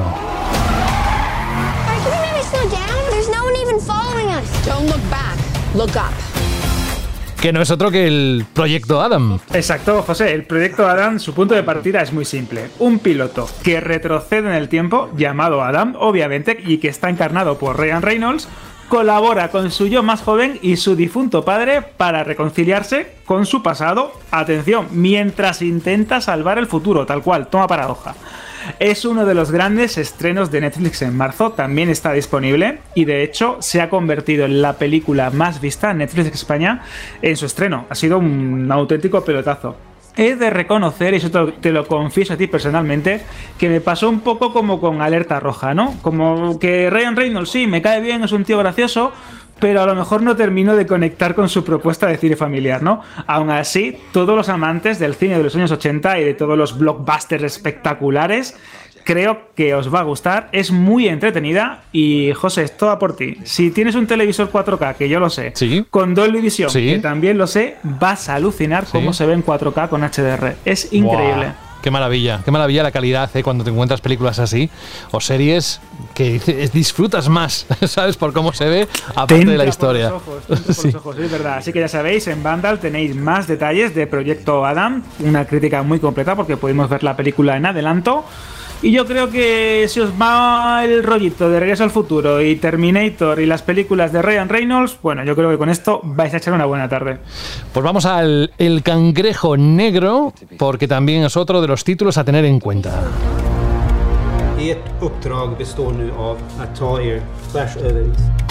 Cantidad de estrenos, de propuestas, lo que decía antes, tiempo, necesitamos tiempo. Sí, sí, de hecho es que esta Cangrejo Negro es un thriller nórdico que yo creo que Netflix está abonando también a esta ficción que viene del frío norte. Y esta la protagoniza Numra Pace, la estrella conocida por las adaptaciones de Millennium, que también tiene películas como Prometheus de Ridley Scott. Se estrena el 18 de marzo y es la típica película que puede molar un montón a todos aquellos espectadores que flipan con las historias posapocalípticas, con los escenarios desolados, bueno, en fin, una película bastante interesante que tiene ese toque especial ¿no? de, las, de los thrillers nórdicos. Hmm. Y también os recomendamos y os recordamos que en Netflix se va a estrenar también la segunda temporada de los Bridgerton. Si os mola el rollito romántico y os gustó la primera temporada, la segunda se estrena el 25 de marzo. Que digo yo que la Numi eh, está que últimamente no para, ¿no? Con LAM y demás. Pero bueno, vamos a otra plataforma, HBO Max. Y ahí encontramos a Will Smith y sus posibilidades de hacerse por primera vez, creo, con la apreciada estatuilla dentro de unos días. Tendrá lugar en Los Ángeles en la ceremonia de los Oscar y allí, por esta producción, el método Williams, puede que nuestro conocido príncipe de Bel Air se lleve esa estatuilla. No lo sabemos. De momento, esta peli está en HBO Max, Alberto. Exacto, de hecho es un mes bastante deportivo y particular, ¿no? Porque el método Williams, que es el biopic, ¿no? De, sobre el padre, ¿no? De las mejores tenistas de todos los tiempos, que está protagonizado, como bien dices, por Will Smith, pues nos narra la historia de Richard Williams, que es un padre inasequible al desaliento que ayudó a criar a dos de las deportistas más influyentes, Venus y Serena Williams. Poco, poco, poca, poca cosa, ¿eh? Poca cosa.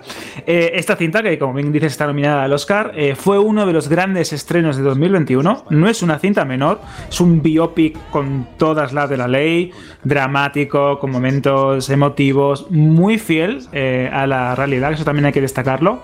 Y a ver, como bien dices, José, a ver si se lo lleva, porque Smith lleva ansiando esa, esa estatuilla desde que protagonizó a Lee, que es un verdadero peliculón. Está el método Williams, está disponible en la plataforma desde el pasado 7 de marzo y es bastante, bastante recomendable. Vale, pues dejamos el método Williams y nos vamos, nos quedamos en Los Ángeles porque vamos a hablar de los Lakers. Show business. Show Business. Tiempo de victoria, la dinastía de los Lakers. ¿Qué hay detrás de este título, Alberto?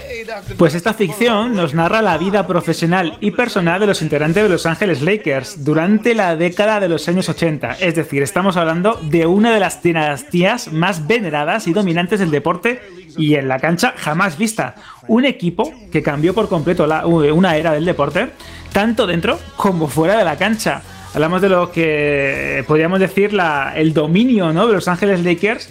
Pues ganaron, llegaron a ganar, José, cinco veces la, NBA de las ocho finales que disputaron en apenas 10 años. Bueno, la serie es muy buena, es una de las mejores series que podéis ver de estreno en HBO Max. Combina todos los que podéis imaginar de una buena ficción de deporte, interioridades de banquillo, eh, un poco de politiqueo, eh, intereses, estrellas que se descubren de la noche a la mañana. Bueno, ya sabéis, HBO Max y está disponible desde el 7 de marzo. ¿Y qué es de MZ? Pues de momento su intérprete principal, a mí me encanta esta actriz, Rosario Dawson, es una de las protagonistas, es otro de los títulos a elegir que se estrena además el 18 de marzo, ¿verdad Alberto? Y se titula, se llama DMZ.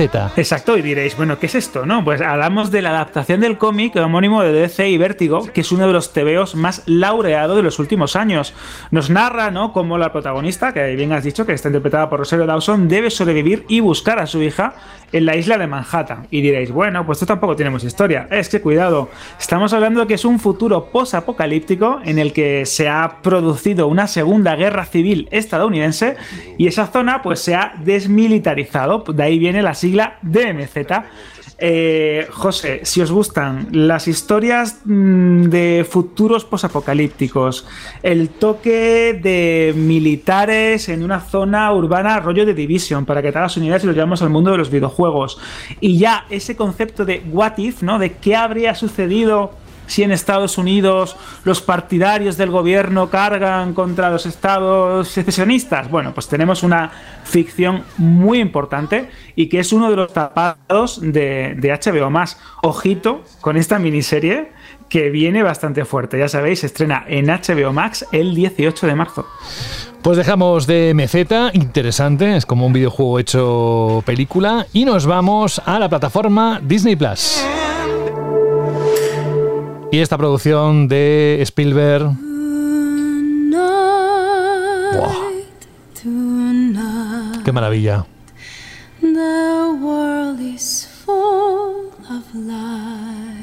Una gran acogida, ha hecho una buenísima versión de West Side Story, lo ha hecho como solo sabe un mago del cine del séptimo arte como Steven Spielberg. Pues bien, en Disney Plus estará disponible. Cuéntanos, Alberto. Exacto, hablamos del colosal remake de Steven Spielberg, de ese clásico del cine. Eh, la película, por si no lo conocéis, cosa que dudo, nos cuenta la clásica historia de feroces rivalidades y amor juvenil en el marco de la Nueva York de los años 50. En esta ocasión, ¿no? en esta nueva versión, tenemos a Ansel Elgort y a Rachel Zegler, que para mí es una brillante María y que de hecho Zegler eh, va a ser también Blancanieves en el futuro remake o live action ¿no? de, de Disney. Esta magistral reinvención del aclamado musical, ¿no? Para mí es una de las mejores películas de 2021. También está nominadísima a los Oscars. Y creo que es de esas adiciones al catálogo de Disney Plus que merece la pena tanto haber visto en el cine como ver en tu casa si tienes una buena tele 4K o un buen sistema de sonido, porque es una auténtica delicia. Y de hecho es que Disney Plus también ha estrenado Red de Pixar, que es bastante interesante, y El Callejón de las Almas Perdidas de Guillermo del Toro, que es otra de las nominadísimas a los Oscars. Es decir, tenemos un mes muy completo. ¿Tú sabías que Chanel nuestra representante de Eurovisión, la, ya sabes, la que salió elegida en el certamen en Benidorm, sabes que fue una de las candidatas a este papel que de María en la película lo contó en una entrevista. Simplemente nada, era una curiosidad. Dejamos el West Side Story según Steven Spielberg, con esa magia, es que esa música, en fin, una maravilla y nos vamos a otra maravilla que es el Caballero Luna. Hola, bienvenido a Sigue Despierto. Tengo trastorno del sueño. No sé distinguir entre el sueño y la vigilia. Hola, bienvenido a Bienvenido a. Toda una declaración de intenciones. ¿Y qué hay detrás de Caballero Luna? Pues Caballero Luna es la nueva serie de Marvel protagonizada por Oscar Isaac, que además cuenta con Ethan Hawke como el gran villano de la función. Esto por si no tenéis mucha idea, el Caballero Luna es un cómic de Marvel que fue creado por Doug Moench y Don Perlin hace ya bastante, en el 75, y hasta la fecha ha sido como esos héroes outsiders, ¿no? Underground de la Casa de las Ideas, que ha tenido como muchas reinvenciones, un montón de cómics, de sagas propias, y para que os hagáis una idea así muy rápido, imaginad un héroe que ha sido, entre comillas, poseído por un dios egipcio, como es el de la luna, Khonshu, y que genera como un trastorno de identidad en la cabeza del protagonista, en el que conviven un montón de personajes, un montón de personalidades, y está bastante bien, José, es bastante diferente a lo que estamos acostumbrados, se estrena el 30 de marzo en Disney Plus. Y teniendo en cuenta que tenemos a Oscar Isaac como gran protagonista, a Ethan Hawke como villano y la factura de Marvel, pues yo creo que podéis esperar una buena producción en formato de miniserie evento, ¿no? Como define Marvel Studios a estas eh, producciones para Disney Plus, de seis episodios. Bueno, mm, yo me muero de ganas por verlas. La pri- las primeras críticas de medios especializados en Estados Unidos las ponen por las nubes porque precisamente dicen que es algo completamente distinto a lo que estamos acostumbrados en, en Marvel. Yo creo que esto es un- una buena declaración de intenciones, como tú bien dices. Prime Video. Ahí encontramos aguas ¿Por qué profundas. mamá está distinta delante de otra gente? Me pone en el guion, Alberto, ponle los dos rombos, José. ¿Por qué pones esto? A ver. Bueno, es que hablamos de un thriller erótico del director Adrian Lyne, el responsable de películas como Infiel, ¿no? Con Richard Gere y Diane Lane, que está protagonizado, ojito con el morbo, por Ben Affleck y Ana de Armas. Y esto ha levantado ríos de tinta en los últimos meses, aumentando aún más si cabe, ¿no? Lo que es las, las expectativas y la expectación de cara al estreno a la plataforma de streaming. Esta cinta, que se estrena el 18 de marzo en Prime Video, eh, nos narra cómo la antigua pareja en la vida real, porque rompieron, José, te lo cuento ya así en plan cotilleo, Ben Venga, Affleck está ahora con corazón, Jennifer corazón, López corazón. un poco, un poco de gossip. eh, y en, en la ficción, pues estos dos grandes actores interpretan a Vic y Melinda Van Allen, que es una acomodada pareja de Nueva Orleans cuyo matrimonio pues empieza como a desmoronar bajo el peso del resentimiento, los celos y la desconfianza. Y cuidado, poco a poco, esto que parece una provocación mutua y juegos mentales, así poco a poco, empezará a intensificarse y acabará convirtiendo toda esta eh, estos escarceos matrimoniales en un juego mortal. Mira, personalmente ya la he podido ver en adelanto, nos, nos cedió Amazon Prime Video la oportunidad. Eh, es muy recomendable, es muy entretenida y si le sumáis que Adrian Lane pues, es un experto en el género, nueve semanas y media, etcétera, le sumáis el toque thriller, porque está todo basado en una novela de la autora del talento de Mr. Ripley. Así que te puedes imaginar cómo se mezclan todos estos ingredientes para tenerte pegado al sofá, ¿no? Ahí agarrado diciendo, ¿y ahora qué va a pasar? ¿Y ahora un, asesinato? Bueno, madre mía.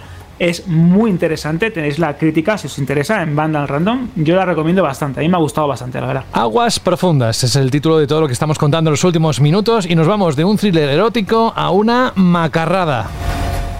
Es lo que ponía aquí también el guion, ¿eh? El título, The Voice Diabólica, una serie de animación. ¿Y qué tenemos que saber de ella? Pues hablamos de la serie antológica de animación, como bien dices, basada en The Voice, la posiblemente mejor serie o la serie más importante de, Amazon Prime.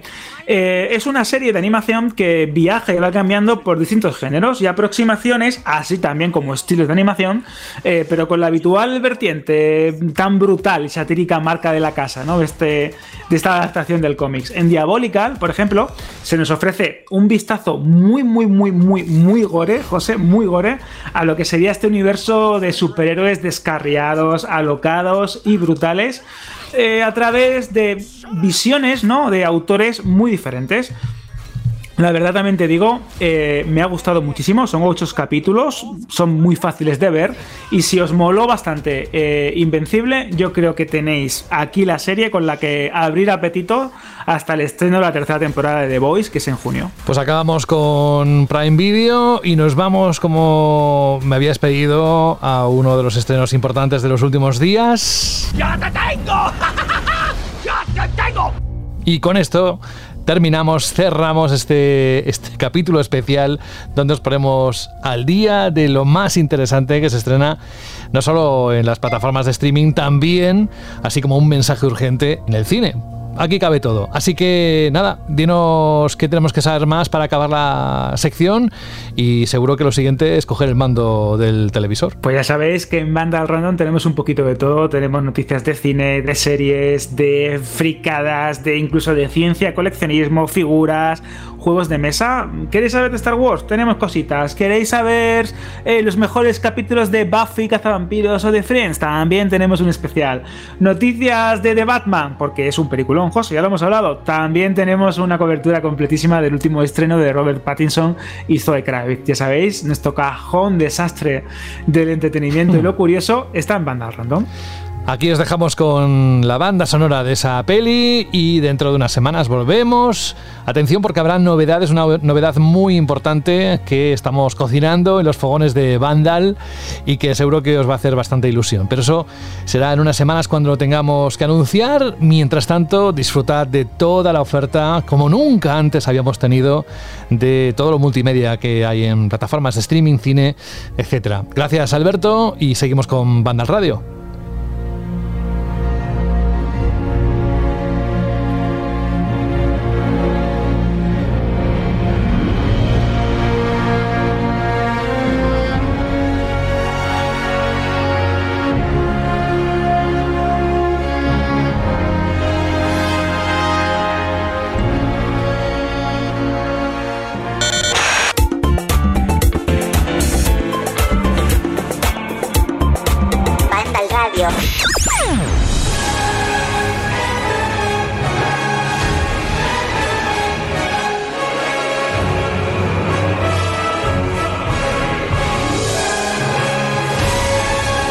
Como podéis adivinar por esta épica melodía, estamos ahora mismo en la parte de análisis de juegos, como bien refleja la descripción de este capítulo. Y uno de ellos, Stranger of Paradise Final Fantasy Origin, la nueva propuesta de Square Enix en colaboración con el Team Ninja y que Carlos ha analizado está en la página web, evidentemente. Y queremos que nos cuentes, por cierto, mm, no sé si te ha llegado, pero felicidades de parte de muchos oyentes que lo han dejado escrito por el análisis aquí en Banda Radio de Elden Ring. Mm, entre otras cosas, ¿verdad, Alberto? Dijeron que les habías animado y desbloqueado las las ganas de ir a la tienda, de comprarlo y de jugarlo. Y más cosas, ¿no, Alberto? Que ahora no recuerdo, pero que había varios, no solo uno ni dos, varios eh, comentarios al respecto. Sí, de hecho, Carlos decían que era posiblemente uno de los mejores análisis que habían escuchado en Banda Radio, que es increíble la pasión que demuestras con cada review, con cada análisis, con cada explicación de cada título y que con este en concreto te habías coronado, de hecho esto lo decían textualmente, porque habían, como dice José, reavivado la llama y el interés para disfrutar de este título de From Software. Así que creo que unas cuantas de las 12 millones de copias vendidas son tuyas, Carlos. Así que nada, ahora después de todo este, un masajito, eh, que va bien siempre, nunca lo hacemos de esta forma, pero mira, yo creo que es justo y merecido. Cuéntanos, Carlos, ¿qué has encontrado en este Stranger of Paradise Final Fantasy Origin? Bueno, aquí lamento no volver a mostrar ese entusiasmo porque el juego no me lo permite. Muy bueno. Pero bueno, a ver, eh, os explico. Es un spin-off de Final Fantasy que tira por un juego al estilo Souls-like, aunque más que un Souls, esto tiraría más a lo que ofrece un Nioh, que es tienes un mapa principal, escoges la misión que quieras y tienes una misión de llega al jefe de la pantalla y cárgatelo. Y vas avanzando por unos escenarios más o menos lineales, abriendo algún que otro ata- atajo y pegándote con todo lo que te vaya saliendo y matando muchos bichos y consiguiendo y encontrando tesoros. Te van a soltar eh, ítems de objeto, pero a mansalva. Es decir, eh, el primer nivel, cuando lo terminé, acabé con 113 objetos de equipo en mi equipo, ¿vale? O sea, en mi inventario. Eh, es, ese tipo de juegos.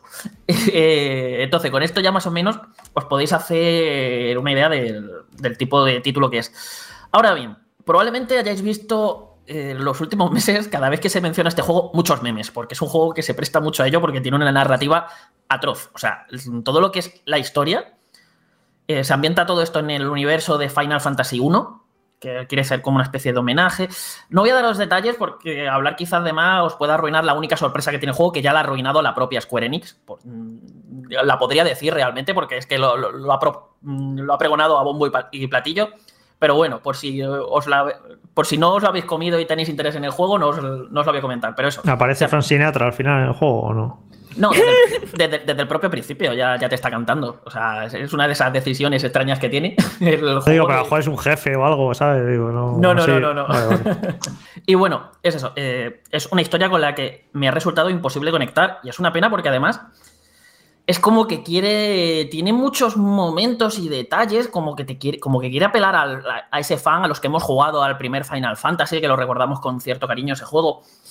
E intenta incluso aportar un poquito más a su trasfondo argumental, explicando ciertas cosillas que nunca se llegaron a explicar en Final Fantasy 1 pero es que es un desastre. O sea, es que de, de hecho me estaba hasta enfadando, que era como, pero mm, no, deja de tocarme ya este juego. O sea, eh, la historia era muy simple, tenía un giro súper chulo, Final Fantasy 1, y me, me gustó, yo me lo pasé bien, y la historia te cumplía para lo que te quería contar y lo que era un juego de, del 87, eh, cuando, cuando se lanzó de NES. No necesitaba más. Y ahora aquí ha- hacen unos pifos, o sea, de verdad. eh, Voy a dejar de hablar de la historia porque es que me voy a poner de bala. Porque es que ni los personajes, los diálogos son ridículos.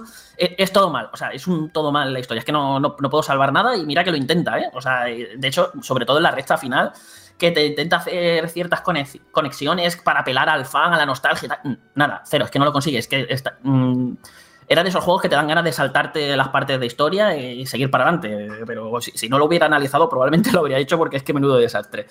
Pero, pero bueno, quitando la historia, que, a- ta- que dentro de lo que cabe, el juego lo ha hecho Team Ninja. Y ya sabemos que Team Ninja en esto de la historia tampoco, los Nio tampoco destacaban precisamente por esto, pero bueno, aquí es, aquí es el que especialmente mala. Y al haberlo hecho Team Ninja también, aquí es donde se nota que este estudio domina lo que es el género de la acción. Entonces, tienes un buen sistema de combate. El sistema de combate te da muchísimas posibilidades porque tiene muchos tipos de armas distintos y cada tipo de arma se controla de una manera completamente diferente y tiene sus propias mecánicas. Además, a medida que, vas avanzando, vas desbloqueando nuevas técnicas y combos que puedes configurar. Entonces tú, a lo mejor, un, un- un combo que sería R1, R1, R2, pues tú puedes decidir que cuando pulsas el R2 hagas una técnica u otra. Entonces al final mm, vas configurándote y personalizándote el personaje eh, hasta unos límites realmente sorprendentes. Eh, Además, tienes que tener en cuenta, con todas las piezas de equipo que os he dicho que os van soltando, las habilidades, cómo te puede potenciar, eh, los diferentes eh, elementos para que puedas aprovechar las debilidades elementales de los enemigos. Y, por ejemplo, si, uno, si un jefe es débil al rayo, atacarle con armas que sean afines a elementos rayo o con hechizos de rayo. Eh, entonces, eh, ya os digo, es, el sistema de combate además funciona bien, es muy ágil, tiene un... No, a diferencia de muchos Souls y del propio Nioh, no tiene un sistema de estamina, por lo que tú puedes estar atacando todo lo que quieras, que no te vas a quedar vendido a la hora de bloquear o esquivar. Lo que pasa que a cambio tienes una barra de ruptura, que a mí me gusta llamarle barra de...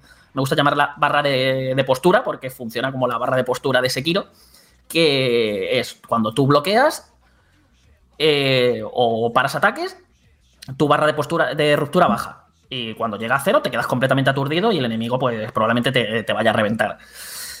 La cosa que los enemigos también, eh, también tienen su propia barra de ruptura, como en Sekiro. Entonces, si, la, si consigues bajarla, puedes hacer una ejecución y acabar con ellos. Y luego los jefes, pues lo típico, para cambiarlos de fase, pues lo mismo, o le bajas la vida al nivel de cambio de fase para hacerle la ejecución, o le bajas primero la barra de ruptura. Entonces, además, bueno, y además, si recibes daño, si, aunque no, si no has bloqueado, la barra de tu barra de ruptura baja más todavía, por lo que tienes, siempre tienes que tener tienes que mantenerte agresivo, pero cuidado con recibir golpes porque es que te dejan aturdidos, eh, como te comas dos o tres guantazos buenos, te, te dejan listo de papeles. Y además tienes otra que es la barra de magia.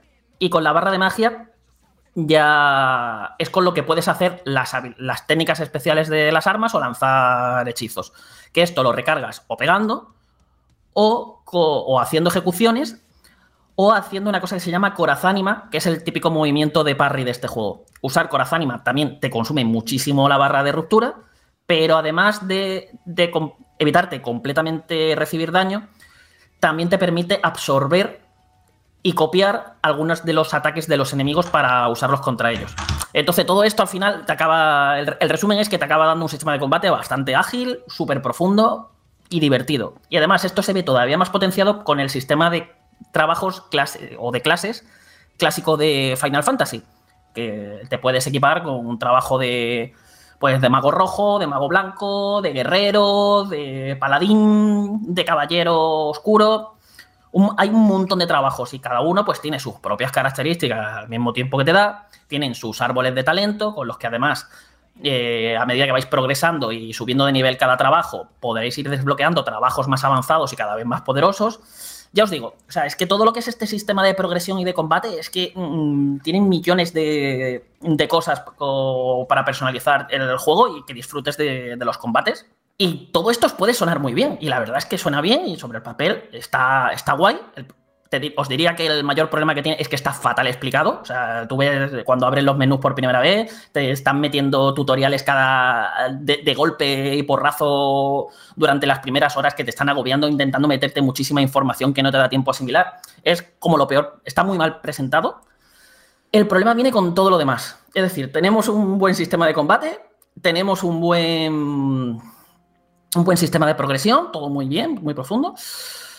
Pero luego tenemos un diseño de niveles que es de lo peor que he visto en el género. O sea, es, mm, son pasillos sin gracia alguna, ni no saben crear buenas situaciones, colocar a los enemigos de formas interesantes o o crear trampas y obstáculos que te consigan sorprender o que te vayan haciendo cambiar el chip. usan cosas como súper básicas, como mira, hay una ballesta al fondo que te está disparando, ve corriendo por el nivel hasta llegar a la ballesta y romperla. Mm, ese tipo de cosas. Luego, suelen ser muy lineales, por lo que la exploración nunca te la están incentivando. O sea, nunca he tenido esa sensación que tienes en cualquier Souls, incluso en los propios míos, de me voy a recorrer este nivel de palmo a palmo para encontrarlo absolutamente todo. No, o sea, es que es un juego que no motiva para nada ello que además cuando en la recta final te intenta abrir un poco más los niveles, creándote como laberintos de pasillos, como todos los pasillos son exactamente iguales, y, la dirección artística, que de esto ya hablaremos, eh, es terrible, al final es como que no tienes puntos de referencia, porque tampoco hay un mapa. Y, es muchas veces estás pasando por pasillos y dices, pero si este pasillo ya, ya pasé antes, ¿dónde estoy? Porque mm, es que todo te parece exactamente igual. Entonces lo hace todavía peor cuando intenta dar, darte un poquito más de libertad para que explores el nivel, es mm, como que la cosa va, a peor. Un desastre en este sentido. O sea, a mí no me han gustado nada los niveles y encima para las misiones secundarias te hace la de Nio, pero todavía más exagerado, porque te recicla los mismos niveles que has jugado en la historia principal, solamente que a lo mejor te cambia que en vez de jugar desde el principio hasta el final, juegas desde el final hasta el, hasta el principio y te cambia un poco los enemigos que te, vas te van apareciendo, por lo que al final es reciclado puro y duro. Lo peor todavía de aquí es que hemos hablado de que el sistema de combate está muy guay, sí, pero es que los enemigos que te van saliendo, son los enemigos normales, con un bestiario tan gigantesco como tienes con Final Fantasy, es escasísimo. O sea, se te están repitiendo los mismos enemigos una y otra vez. Por lo que, aunque tú estés cambiando de trabajos, de clases y tal, al final muchas de las estrategias te van a servir con muchas clases y armas distintas que usas contra los enemigos. Entonces, como que el combate llega a un punto en el que se estanca porque eh, te estás enfrentando todo el rato a los mismos bichos. Donde destaca es en los jefes. En los jefes sí que, han, sí que hay combates muy chulos, que además han usado de, algunas de, ciertas formas muy locas a enemigos clásicos de Final Fantasy para darles fases únicas. No sé, están guay, están, están guay, son desafiantes. Que hablando de, desafío, el juego tiene selector de dificultad, cosa que no, no es muy habitual de ver en este tipo de, de juegos, pero sí, os deja elegir nivel de dificultad. Y luego lo que os dije, la dirección de arte es que es un desastre, pero es que el, apartado técnico tampoco acompaña. Entonces, te queda un juego que visualmente a mí me parece horroroso. O sea, es un juego feo. Es un juego muy, muy, muy feo. Y creo que todo esto, y bueno, creo que en parte de, de, esto, Jorge también puede comentar algo que estuvo jugándolo conmigo que tiene cooperativo. Sí, yo, bueno, de acuerdo en todo para mí, es que te lo juro, yo por lo que he jugado, no veo que sea un Souls-like un Souls -like por ningún lado. A mí es que esto no me parece un Souls para nada. Para mí un Souls no es recorrer pasillos lineales matando enemigos, aporreando botones. Es todo lo contrario a lo que es para mí un Souls, que es exploración, que son escenarios intrincados, interesantes, que es un combate muy técnico de mantener la distancia, de medir con cada enemigo. Yo lo que jugué, Carlos, ya sé que jugué en dificultad media yo me lo pasé todo aporreando botones y soltando habilidades. Me parecía estar jugando más a un diablo en ese sentido de aporrear botones y luchar contra muchos enemigos a la vez y coger equipo todo el rato. Te juro que es que no veo nada de Souls-like de Souls -like por aquí. No veo nada de, de los eh, También te digo que al principio empieza muy facilito. O sea, luego, luego te va subiendo el nivel de dificultad, te va poniendo cositas a las que tienes que ir jugando con más cabeza. Pero de, todos modos, ya te digo, te lo pones en difícil y el juego te, te, dan bastante para el pelo, ¿eh? sí, pero que lo digo sobre todo porque no va a ser que alguno, algún incauto piense, bueno, no lo estáis poniendo muy bien, pero como es un Souls y me lo juego todos. Y es que no es, es para mí que no, no, no tiene nada de lo, de lo bueno de los Souls. Es otra cosa. Es otra cosa diferente lo que han hecho. Pero yo sobre todo es el... Mm, eh, a mí me ha parecido flojo lo que he jugado y no pienso jugar más. Pero es el, eh, la, estupefacción que me causa este juego, porque es que me parece un juego raro por todas partes. O sea, eh, para empezar, ya lo dije en su momento aquí, el título del juego me parece absurdo. ya empezó, o sea, ya empezó por ahí el título del juego, me parecía raro, pero es que luego te pones a jugar, es que es más raro que un perro verde todo el rato. Los diálogos extrañísimos, no entiendes nada, eh, son diálogos sin sentido. Eh, es que no sé, es un juego muy raro, la verdad. Eh, no sabes a veces si es una comedia involuntaria o a propósito, no sabes por qué se comportan los personajes, cómo se comportan. No sé, es un juego muy, muy extraño. Y mira que cuando anunciaron el concepto que se, filtró que no, que están haciendo un, juego tipo Souls de Final Fantasy y lo están haciendo los de Nio. Joder, sonaba bien la cosa porque los dos Nio son muy buenos juegos. Pero es que este juego aquí no sé, no mantiene tampoco para mí ni nada, casi nada de lo bueno de los Nio. Y no sé, es un juego muy extraño, muy extraño, la verdad. Yo, sobre todo, lo de la narrativa, casi es que por curiosidad, en plan morbosa, eh, si alguno que si lo podéis jugar en plan voy a ver por qué decís que es tan extraño y por qué es tan rara narrativa. En serio, es, una cosa espectacular. Yo pasa que Carlos ya llegó un momento que, eh, que me, claro, que me empezó a saltar las cinemáticas porque se me estaba dando esta vergüenza de decir, madre mía, ¿qué, circo es este? Pero bueno, que eso, que un juego que, que eso, que tirando a mediocre, hay quien seguramente, pues como pasa con, con este tipo de juegos que rondan el 7, que se le reivindicará y habrá gente que lo defienda y habrá gente que descubra, que diga que pues está mucho mejor de lo que lo habéis dicho. Seguramente tenga sus defensores, de hecho si miráis las críticas, ha habido por ahí algunos medios que sí que les ha gustado bastante. Y bueno, pero para mí sobre todo es un poco la, la sensación que me da de Square Enix, que la veo un tanto perdida en los últimos años. Hemos tenido hace nada, dos, tres semanas, el Babylon Fall este de Platinum Games, que es un desastre.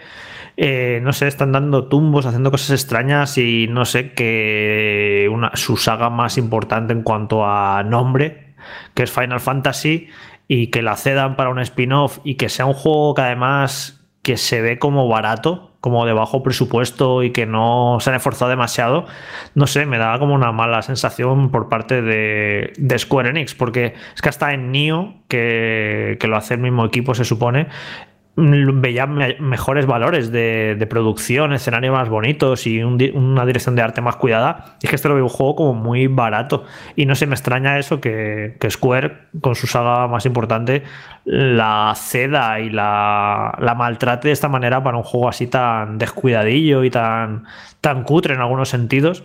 No sé, está un poco, está un poco perdida Square Enix, la verdad. No sé, a ver, espero que Final Fantasy XVI, que se supone que lo van a mostrar ahora en primavera, sea el, juego que redima un poco a la Square Enix de estos últimos años, que hace cosas un tanto raras, hace cosas buenas. Por ejemplo, hablamos aquí en el programa hace un par de semanas del Triangle Strategy de Switch, que está muy bien ese juego. O sea, siguen haciendo juegos buenos, pero luego su juego más caros supuestamente o de sus sagas más importantes están pegándose unos batacazos Marvel Avengers no sé están haciendo cosas un poco, poco raras. Y a ver si con al menos con Final Fantasy XVI eh, es un juego que nos deje a todos contentos una entrega principal que no tenga, que no cause, por ejemplo, la, eh, la, división que causó el 15 y que sea un juego eso, que un juego decente, muy bien hecho, que nos deje a todos contentos y que un poco que ponga la, devuelva la saga Final Fantasy a, donde debe estar, que debería ser una, una, referencia en el sector, que con Final Fantasy VII Remake estamos de acuerdo casi todos que lo consiguieron, es un juegazo, pero espero que también con Final Fantasy XVI pues también sea, sea un juegazo y olvidemos estos experimentos, estos spin-off un poco que, que no van a ninguna parte. Bueno, Jorge, eh, dices de Square Enix ceder a otras compañías, pero es que eh, creo que ha sido este mismo mes que también ha salido el Chocobo GP, ¿no, Frank? Que creo que lo has analizado tú y que también ha salido Rana. Sí, sí, sí. O sea, el Chocobo GP, aparte del el hecho de ser un juego a precio completo con una cantidad ingente de transacciones, pase de temporada y tal, que ya de por sí eso es criticable, el juego como juego de cards es, es un drama. O sea, eh, ahora solo ha salido en Switch. En Switch tenemos el mejor referente del género, ¿no? Mario Kart 8 Deluxe.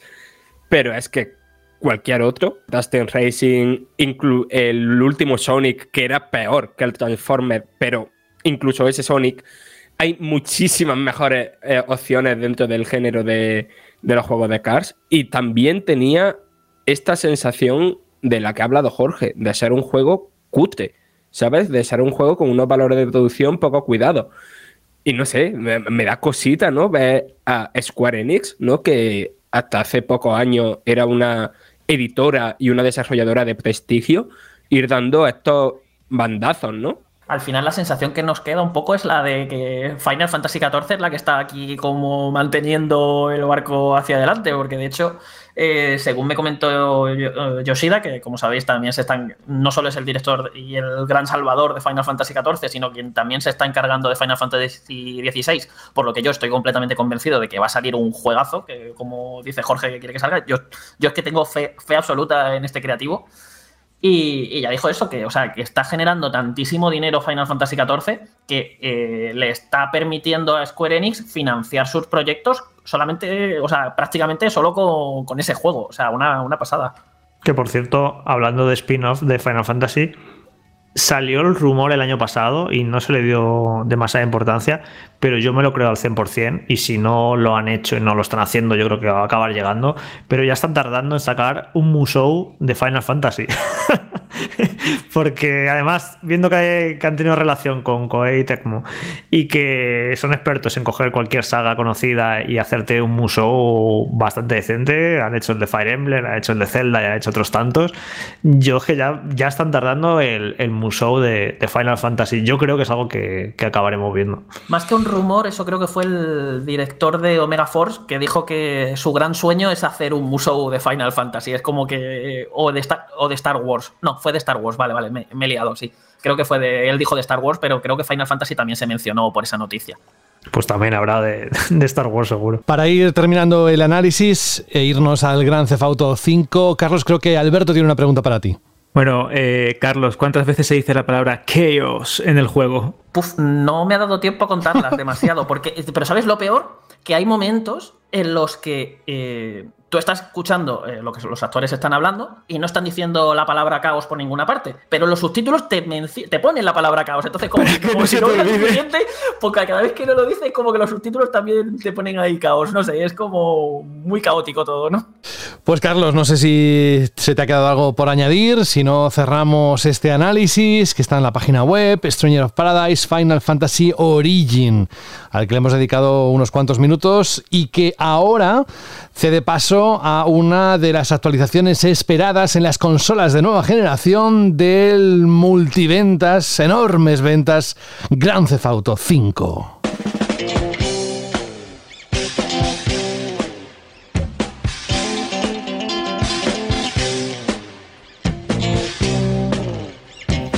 Cuéntanos un poquito, Carlos, en qué condiciones lo has jugado. Si has utilizado la PlayStation 5, la Series X, S y qué tiene el juego, qué trae de nuevo. Bueno, yo lo he jugado en Series X. Y a ver, este análisis va a ser muy rápido y muy- porque tampoco hay mucho que comentar. Claro. Y es básicamente un remaster como los que se hacían en la época de PlayStation 3, ¿vale? Eh, es decir, es de. Le subimos. Cogemos un juego, le subimos la resolución. Si da para ello, le subimos la tasa de imágenes por segundo, lo ponemos un poquito más bonito y tira para adelante. Pues es más o menos, o sea, más o menos no, es lo que ha pasado aquí. Que también, a mí, a mí me ha recordado mucho este caso al de, al que tuvimos recientemente con, lo- con la colección de Uncharted, que traía el Uncharted 4 y el, el Lost Legacy, porque al final el gran atractivo que yo he encontrado en esta, en esta nueva versión para la consola de nueva generación es poderlo jugar en consolas a 60 imágenes por segundo. Al final es como, o sea, es, por fin puedo jugar GTA V a 60 imágenes por segundo, que para mí esto, sobre todo en un juego de este tipo, en el que estás conduciendo, pegando tiros y tal, te, marca mucho la diferencia y te permite jugar muchísimo mejor. Eh, ¿Qué pasa? Que estamos hablando de un juego de hace nueve años ya, de hace dos generaciones y que hayan tenido que recurrir a modos gráficos porque mm, no te puedan meter, digamos, todas las mejoras gráficas que tiene. Porque realmente a nivel gráfico lo que han hecho es poner todos los. Todas las opciones de vídeo que, que tiene el juego, te las han puesto lo que sería más o menos el equivalente a Ultra de PC. Por lo que realmente esta versión de nueva generación es la, con- es la versión de PC en consolas. Y eso al final está muy bien, porque dentro de lo que cabe vas a acabar. En, en PC se juega mejor que en las consolas de la anterior generación. Eso es algo indudable. ¿Qué pasa? Que con un juego con tantos años eh, tengamos que estar con modo fidelidad para ponerlo, digamos, todos los gráficos a tope, meterle ray tracing, que sí, que mejora. De hecho, el ray tracing creo que en PC no lo tiene. O sea, aquí la iluminación es incluso mejor que en la versión de PC. Pero ¿qué pasa? Que si quieres todo esto, tienes que sacrificar rendimiento y jugar a 30 imágenes por segundo. La mejora tampoco es que sea, o sea, está ahí, o sea, hay una mejora, pero es una mejora muy de tener que fijarte tú en los detalles. La mayoría de gente cuando esté jugando de normal, pues mm, la va a notar lo justo. Lo que sí, por ejemplo, la resolución, o sea, está, eh, porque en modo fidelidad juegas a 4K nativos. Entonces, eh, la imagen se ve súper nítida, súper pristina y, y contra, es, al final son, yo, yo al menos son cosas que agradezco pero no me mm, al menos a mí no me ha compensado porque para seguir jugando a 30 imágenes por segundo realmente con lo que te meten estas mejoras si yo tuviese la versión de PlayStation 4 o Xbox One me quedaría con esas mm, probablemente. Entonces el gran atractivo aquí es irte a los modos rendimiento. Y dentro de los modos rendimiento tenemos el modo rendimiento mm, normal que te reduce la resolución a unos 1440 que aún así se ve bien, o sea, sí te baja la resolución, pero el juego se ve bien, lo que pasa que, claro, también te reduce algunos valores gráficos y, por ejemplo, la distancia de dibujado prácticamente no se nota cambio. Entonces estás viendo algunos elementos que te, que, pues eso, que van apareciendo de repente, está más o menos bien disimulado, como lo estaba en las versiones anteriores, pero que, que está ahí si, si te vas fijando. Pero claro, así puedes jugar a 60 imágenes por segundo. Y ya os digo que mm, si, por ejemplo, sois de los que le seguís echando horas a GTA Online, yo creo que solamente por los 60 imágenes por segundo y los tiempos de carga que, que están súper reducidos, o sea, los tiempos de carga son mínimos. Es decir, lo de poder cambiar entre un personaje y otro es que lo, lo hacéis al instante prácticamente durante la campaña. O incluso para cambiar entre sesiones de cuando jugáis en- al GTA Online. Si le vais a seguir echando horas o nunca habéis jugado a GTA, yo creo que esta versión solamente por esos 60 imágenes por segundo. Si no tenéis un PC para tirarlo a tope o, o, no os gusta jugar un PC, os gusta jugar en consola, esta, para esa gente, al final, esta, esta versión le va a merecer la pena. Claro, estamos hablando de un juego que ha vendido 160 millones de, de copias que te preguntas quién, quién queda por jugar a GTA V a estas alturas. Pero por, por ahí te puede compensar. Luego tienes el modo rendimiento eh, con trazado de rayos al que no le veo sentido alguno. ¿Por qué? Porque os juro que no soy capaz de ver el trazado, o sea, el ray tracing no soy capaz de verlo en ese modo. O sea, eh, es como estaba cambiando entre el modo rendimiento y rendimiento con ray tracing y yo es que no lo veía. Lo único que veía era la imagen más borrosa porque te cambia una resolución dinámica que baja todavía más la resolución respecto al rendimiento. Entonces era, era, como el único cambio que estaba viendo yo ahí. Y era como, mm, ¿para qué lo quiero? Si es que, o sea, es que no se nota, es que no se ve. De hecho, luego te, lo, te pones en modo fidelidad y sí que notas el ray tracing, ahí sí que lo ves. Pero en el modo rendimiento con ray tracing, de verdad, eh, es un modo al que no le veo mucho sentido. Entonces, al final, con esto, porque también no esperéis nuevos contenidos. No hay ni un solo nuevo contenido de historia. Es exactamente el mismo juego que llevamos jugando desde hace nueve años. Bueno, nueve, realmente ocho, porque esta sería la versión de, de nueva, o sea, de lo que fue PlayStation 4, Xbox One y PC. Sería esa versión que además incluye todas las novedades que metió, como la cámara subjetiva y demás. Entonces, al final, esto lo que deja la sensación de que realmente Rockstar esto no lo debería de haber sacado como un juego que te tengas que volver a comprar. Tendría que haber sido una actualización gratuita. Y si no gratuita, al menos con un mínimo de dinero. Que viendo que las compañías últimamente están regalando las actualizaciones y con lo que mejora el juego realmente, la mejora que han hecho, debería de haberse quedado en eso. Ahora bien, ¿qué pasa? Esta versión sigue siendo indudablemente mejor que las de las anteriores consolas. No, respecto a PC, yo diría que se queda un poco por debajo si tienes un PC súper pepino, que, te lo pueda tirar todo al máximo 4K, 60 o 120 FPS, lo- todo lo que vosotros queráis. Y yo creo que aquí está como el gran del lo que está provocando que la gente esté tan enfadada, que es eso, es que llevamos nueve años ya desde GTA V. Mm, lo único que sabemos de GTA VI es que están haciéndolo. Y Dios sabe cuándo, cuándo lo van a lanzar. Lo han relanzado ya el juego mm, varias veces. Y ahora, por una mejora mínima, porque mejora hay, o sea, es que la mejora hay, o sea, simplemente para mí esos 60 FPS ya son una mejora. Pero no lo suficiente para los estándares actuales en los que estamos, en los que, ya os digo, yo creo que esto se, debería de haber lanzado como un parche. O sea, esto debería, porque no deja de ser un, o sea, lo, lo que ofrece realmente es un parche. Luego también creo que para, bueno, creo no, en el GTA Online han metido cositas para que los nuevos jugadores, si venís de nuevo o os creáis un nuevo personaje, os dan un porrón de, diner- de dinero nada más empezar y tenéis un nuevo sistema que os permite ir directamente a los contenidos más interesantes de GTA Online, que antes era un Cristo meterte en ese juego y ahora pues tienes eso que lo hace más agradable para nuevos jugadores. Pero al final es esto, es lo que digo, es, es más una actualización que una remasterización como tal. Lo que pasa es que, claro, sigue siendo, o sea, ya vas a poderlo jugar mejor que en anteriores consolas, y dentro de y, y luego, independientemente de todo esto, es que sigue siendo un juegazo. O sea, es que me puse a jugarlo para el análisis y me enganché el día entero. O sea, estuve el día entero ahí dándole porque y era como diciendo, pero qué bueno es. Además, lo bien que se sigue viendo. Es decir, simplemente le, han subido la resolución un poco, le han aumentado eh, la tasa de imágenes por segundo y el juego es que se sigue viendo súper bien. O sea, que es un juego de PlayStation 3 y 360 que se sigue viendo de escándalo a día, a día de hoy. Y, eh, claro, yo creo que sigue siendo súper disfrutable, pero al final es eso, es más, yo creo que esta versión está más dirigida a quienes nunca lo han jugado, a los que quedan todavía por jugarlo, o a los que le siguen dedicando horas, sobre todo por GTA Online. Pues queda muy claro, no se puede decir más claro, si acaso más alto, como habitualmente se escucha, pero ahí tenéis también el análisis negro sobre blanco dentro de la página web de Vandal y tomamos buena nota de lo que nos acabas de contar. Seguramente el hecho de que salga en las consolas de nueva generación va a invitar hasta el tránsito del 6, que vete a saber cuándo, cuándo va a ser, como decías Carlos.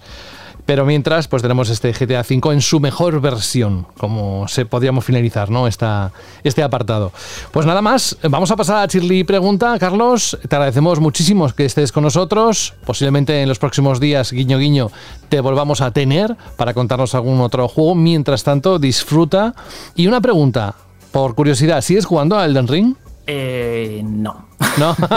claro, bueno, es normal. Bueno, a, ve- a- a veces alguien me llama, oye, me entra para ayudarme. Ah, amigo. Pero. Yo estuve a punto, ¿eh, Carlos, de decir, oye, ayúdame a matar al tío este pesado, al Radam. Pero al Oh, final. oh, ese es uno de los complicados. Claro, claro, pero al final lo conseguí yo solito. Y llamar a Carlos va a ser el último recurso. Posiblemente el último, el jefe final, que por lo que dicen es un auténtico infierno. El dos No, dedos. no, no, el jefe final no es el infierno. Tú estás escuchando otro jefe, créeme. Ah. Carlos, un abrazo muy grande. Te escuchamos pronto. Cuídate. Venga, nos vemos. Hasta luego. Chao. Alberto, ¿has calentado por la banda? Por supuestísimo. ¿Sí? ¿Ya preparado con los pompones? es que. Con los pompones, la faldita, la coleta hecha, No, hombre, yo no. estoy Oye, no, no tiene por qué acompañar todo el set. Puedes tener unos pompones y un traje, yo qué sé. No, yo me hago el cosplay perfecto. Ah, venga, pues vamos a escuchar lo que a ti tanto te gusta.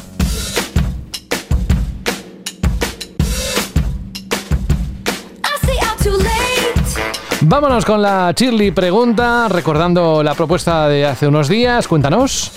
Pues la semana pasada os preguntábamos vuestras opiniones y pensamientos sobre ese State of Play y los juegos japoneses que venían para la consola de Sony.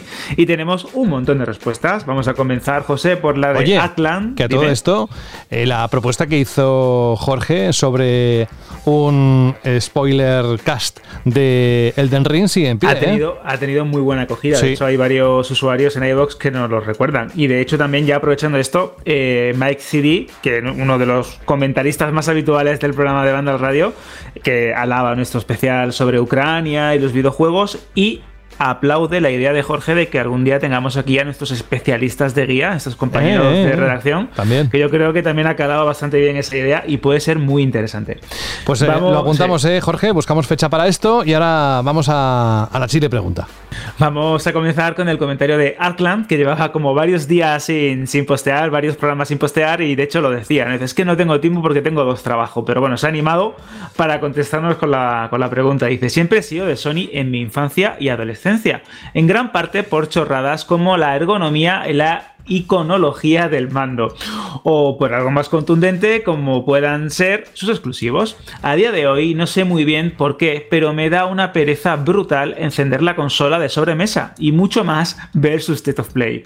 Pero me fío de vuestro criterio y lo único que espero de Sony es ese Final Fantasy XVI que sé que terminará saliendo en PC. Un saludo, equipazo. Pues mira, hemos estado hablando de Final Fantasy Sí. como ese esa tabla ¿no? de salvación que puede tener Square Enix para potenciar una saga que pues como hemos visto en el análisis de Carlos tiene de vez en cuando algún que otro pato. También tenemos el comentario de Roberto Núñez que dice Vandalorianos queridos, Elden Ring no me ha dejado tiempo para ver el State of Play, pero tras escucharos creo que lo que más me interesó es la compilación de las tortugas ninja. Supongo que Sony estará guardando los bombazos para medio año.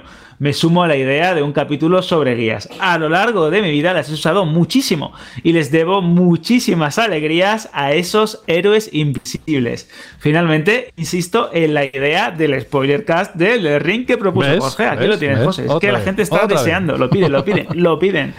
Vamos a continuar también con el comentario de Requeteque que dice: Buenas familias de Vandal, ¿qué tal el State of Play? Se pregunta. Pues yo he abierto mucho mapa tras pasarme a Godric y solo quiero explorar el de Ring. Pues eso, que con este título ya tengo bastante juego japonés. Y ya para finalizar, tenemos también un comentario de Zastiu que nos habla de las diferencias de versiones de PS4 y PS5 en, relación al precio. Que de hecho es algo que también comentaba eh, Rubén en sus ventas y cómo hay hardcore gamers, como hay personas que adoptan una versión u otra en función de la consola que tengan o de las ganas que tienen ¿no? por, el, por el título. Y nada más, agradecer a todos los comentarios, el de Zastiu, el de Víctor Manuel Payán González, bueno, tenemos un montón de comentarios en los programas de, de banda en iVox y eso, animaros a que participéis, que hacéis la mucho más divertida. Pues así ponemos punto y final este pedazo programa tan extenso, con mucho contenido y que nos ha encantado prepararlo y espero que todos vosotros al otro lado lo hayáis disfrutado. Esa era la principal intención. Vamos con la pregunta Shirley de los próximos días. A ver qué se te ha ocurrido. ¿Has tenido en cuenta la sugerencia del 25 aniversario del Symphony of the Night? Pues claro, José, como eres ¿En serio? La luz, ¿De verdad? la luz que guía mi vida, quiero que la pregunta Soy un sin luz. de- En este momento soy un sin luz. Eres un sin luz. Que está muy cara. Está- bueno, es verdad, hay que tener cuidado. La luz apagada siempre, chicos. Solo la consola y la tele y poco más. El quinto Depende, y, depende y en lo qué justo. momento. Y lo justo apagada. siempre Déjalo. teniendo en cuenta ¿no? La- las horas valle. Bueno, sí es cierto que la pregunta, Shirley, creo que puede ser muy bonita esos recuerdos, vivencias y experiencias que tengáis con Castlevania Symphony of the Night. Creo que puede ser bonito y si traéis vuestros recuerdos del pasado, si ya tenéis una edad, una edad que yo creo que sí también, que ya somos oyentes veteranos también, creo que puede ser muy bonito. Así que ya sabéis, tenéis y si nos lo. Contáis en voz. Bueno, si nos lo contéis en voz, mejor, muchísimo mejor. ¿Cómo? Ya sabéis, mensajes de audio de unos 20-30 segundos a lo sumo en radio.vandal.net, ese correo donde vamos a escuchar todo lo que mandéis y después lo seleccionaremos para el programa. Genial, Alberto González ha quedado muy claro, un gran abrazo hoy y la verdad es que has contado mucha información, si alguien tiene dudas pues que vuelva para atrás o si no, pues que en la sección Vandal Random ahí está todo lo que contamos y muchísimo, muchísimo más. Y además sé que le pone mucha pasión cada día a la hora de escribir y coordinar esa sección. Alberto, un abrazo para Málaga y dentro de una semana, justita, si nada, si nadie dice lo contrario, nos escuchamos de nuevo aquí, ¿vale? Nos vemos y nos escuchamos, mejor dicho, la semana que viene. Un fuerte abrazo. Adiós. Adiós. Franje Matas, que voy a hacer una inscripción aquí en el suelo a ver si te apareces en mi casa algún día y grabamos directamente los dos con este micrófono un programa de banda al radio. Madre mía lo que puede salir de ahí. Que cómo lo has vivido, ha sido intenso hoy, ¿no? Hombre, lo que después de la oferta que me has hecho ahora al final, pues se ha quedado bastante, bastante guay esto, bastante Y guay. hay cerveza. ¿eh? Ojo, así que, ojo, ojo. así que una fresquita la vas a tener. Franje Matas, un abrazo, hasta la próxima semana. Venga, un abracito y muchas ganas del podcast la semana que viene, que se vienen cositas. Uh, otra vez. y es verdad, es verdad, ¿eh? Cuídate. ¿Y qué cositas se vienen, jefe de reacción? Jorge. Pues he estado mirando, como siempre, en el último momento ahí el, el calendario. Y hay como mínimo tres juegos. O sea, entre análisis, impresiones Uh. y tal, tres juegos y sí. Uh. Y a lo mejor incluso alguno más. Uh, uh, Entonces, qué bien, qué bien. porque, por ejemplo, me, me ha sabido mal esta semana que se ha quedado fuera del programa eh, Tunic, Mm. porque he empezado hablando de él y diciendo que es un juegazo y que no esté el análisis en el programa, pero como entenderéis, no toda la redacción que analiza juegos eh, se puede pasar por el podcast, entonces por eso alguna vez se nos queda algún análisis por ahí fuera. Pero bueno, a ver si los próximos días eh, alguno lo jugamos. No sé yo si, el Den Ring me lo va a permitir o Carlos lo juega, lo que sea. Y traemos aquí un poco de opinión de Tunic porque creo que merece la pena. Venga, pues así con eso nos quedamos. Gracias, Jorge Cano, y hasta dentro de unos días, poquitos. Enseguida está aquí el próximo programa. Hasta la semana que viene. Chao. El próximo programa, que será el programa número 27, pero no adelantemos. Lo que sí que voy a pediros es, si a alguien todavía le falta pedir, que no lo haya hecho todavía durante toda la temporada, pedir una canción para acabar el programa, ¿eh? como hacemos siempre, por favor lo haga porque hay todavía algún slot libre ¿eh? y son unos cuantos programas los que quedan por delante. Así que animaos, venga. Como ha hecho nuestro amigo Adrián, dice, hola amigos de Vandal, soy Adrián y os empecé a escuchar antes de la pandemia y me guardo uno o dos programas para cuando trabajo de noche. Se me pasan las noches volando. Dice, os escribo para ver si en algún programa podéis poner una canción que cada vez que la escucho se me ponen los pelos de punta. Para mí es la canción de mi infancia. Un saludo a todo el equipo. Pues esta es la canción, que además pone el enlace y todo para hacerlo fácil. La canción que nos ha pedido Adrián pertenece a la banda sonora de Kingdom Hearts. Ya ha aparecido alguna vez eh, este título o esta saga aquí. El tema es Simple and Clean, es el opening. Y con este tema, temazo, nos vamos. Un saludo de José de la Fuente. Muchísimas gracias por elegirnos cada semana. Y en unos días, programón. ¿Eh? Apuntároslo. Adiós, cuidaos mucho.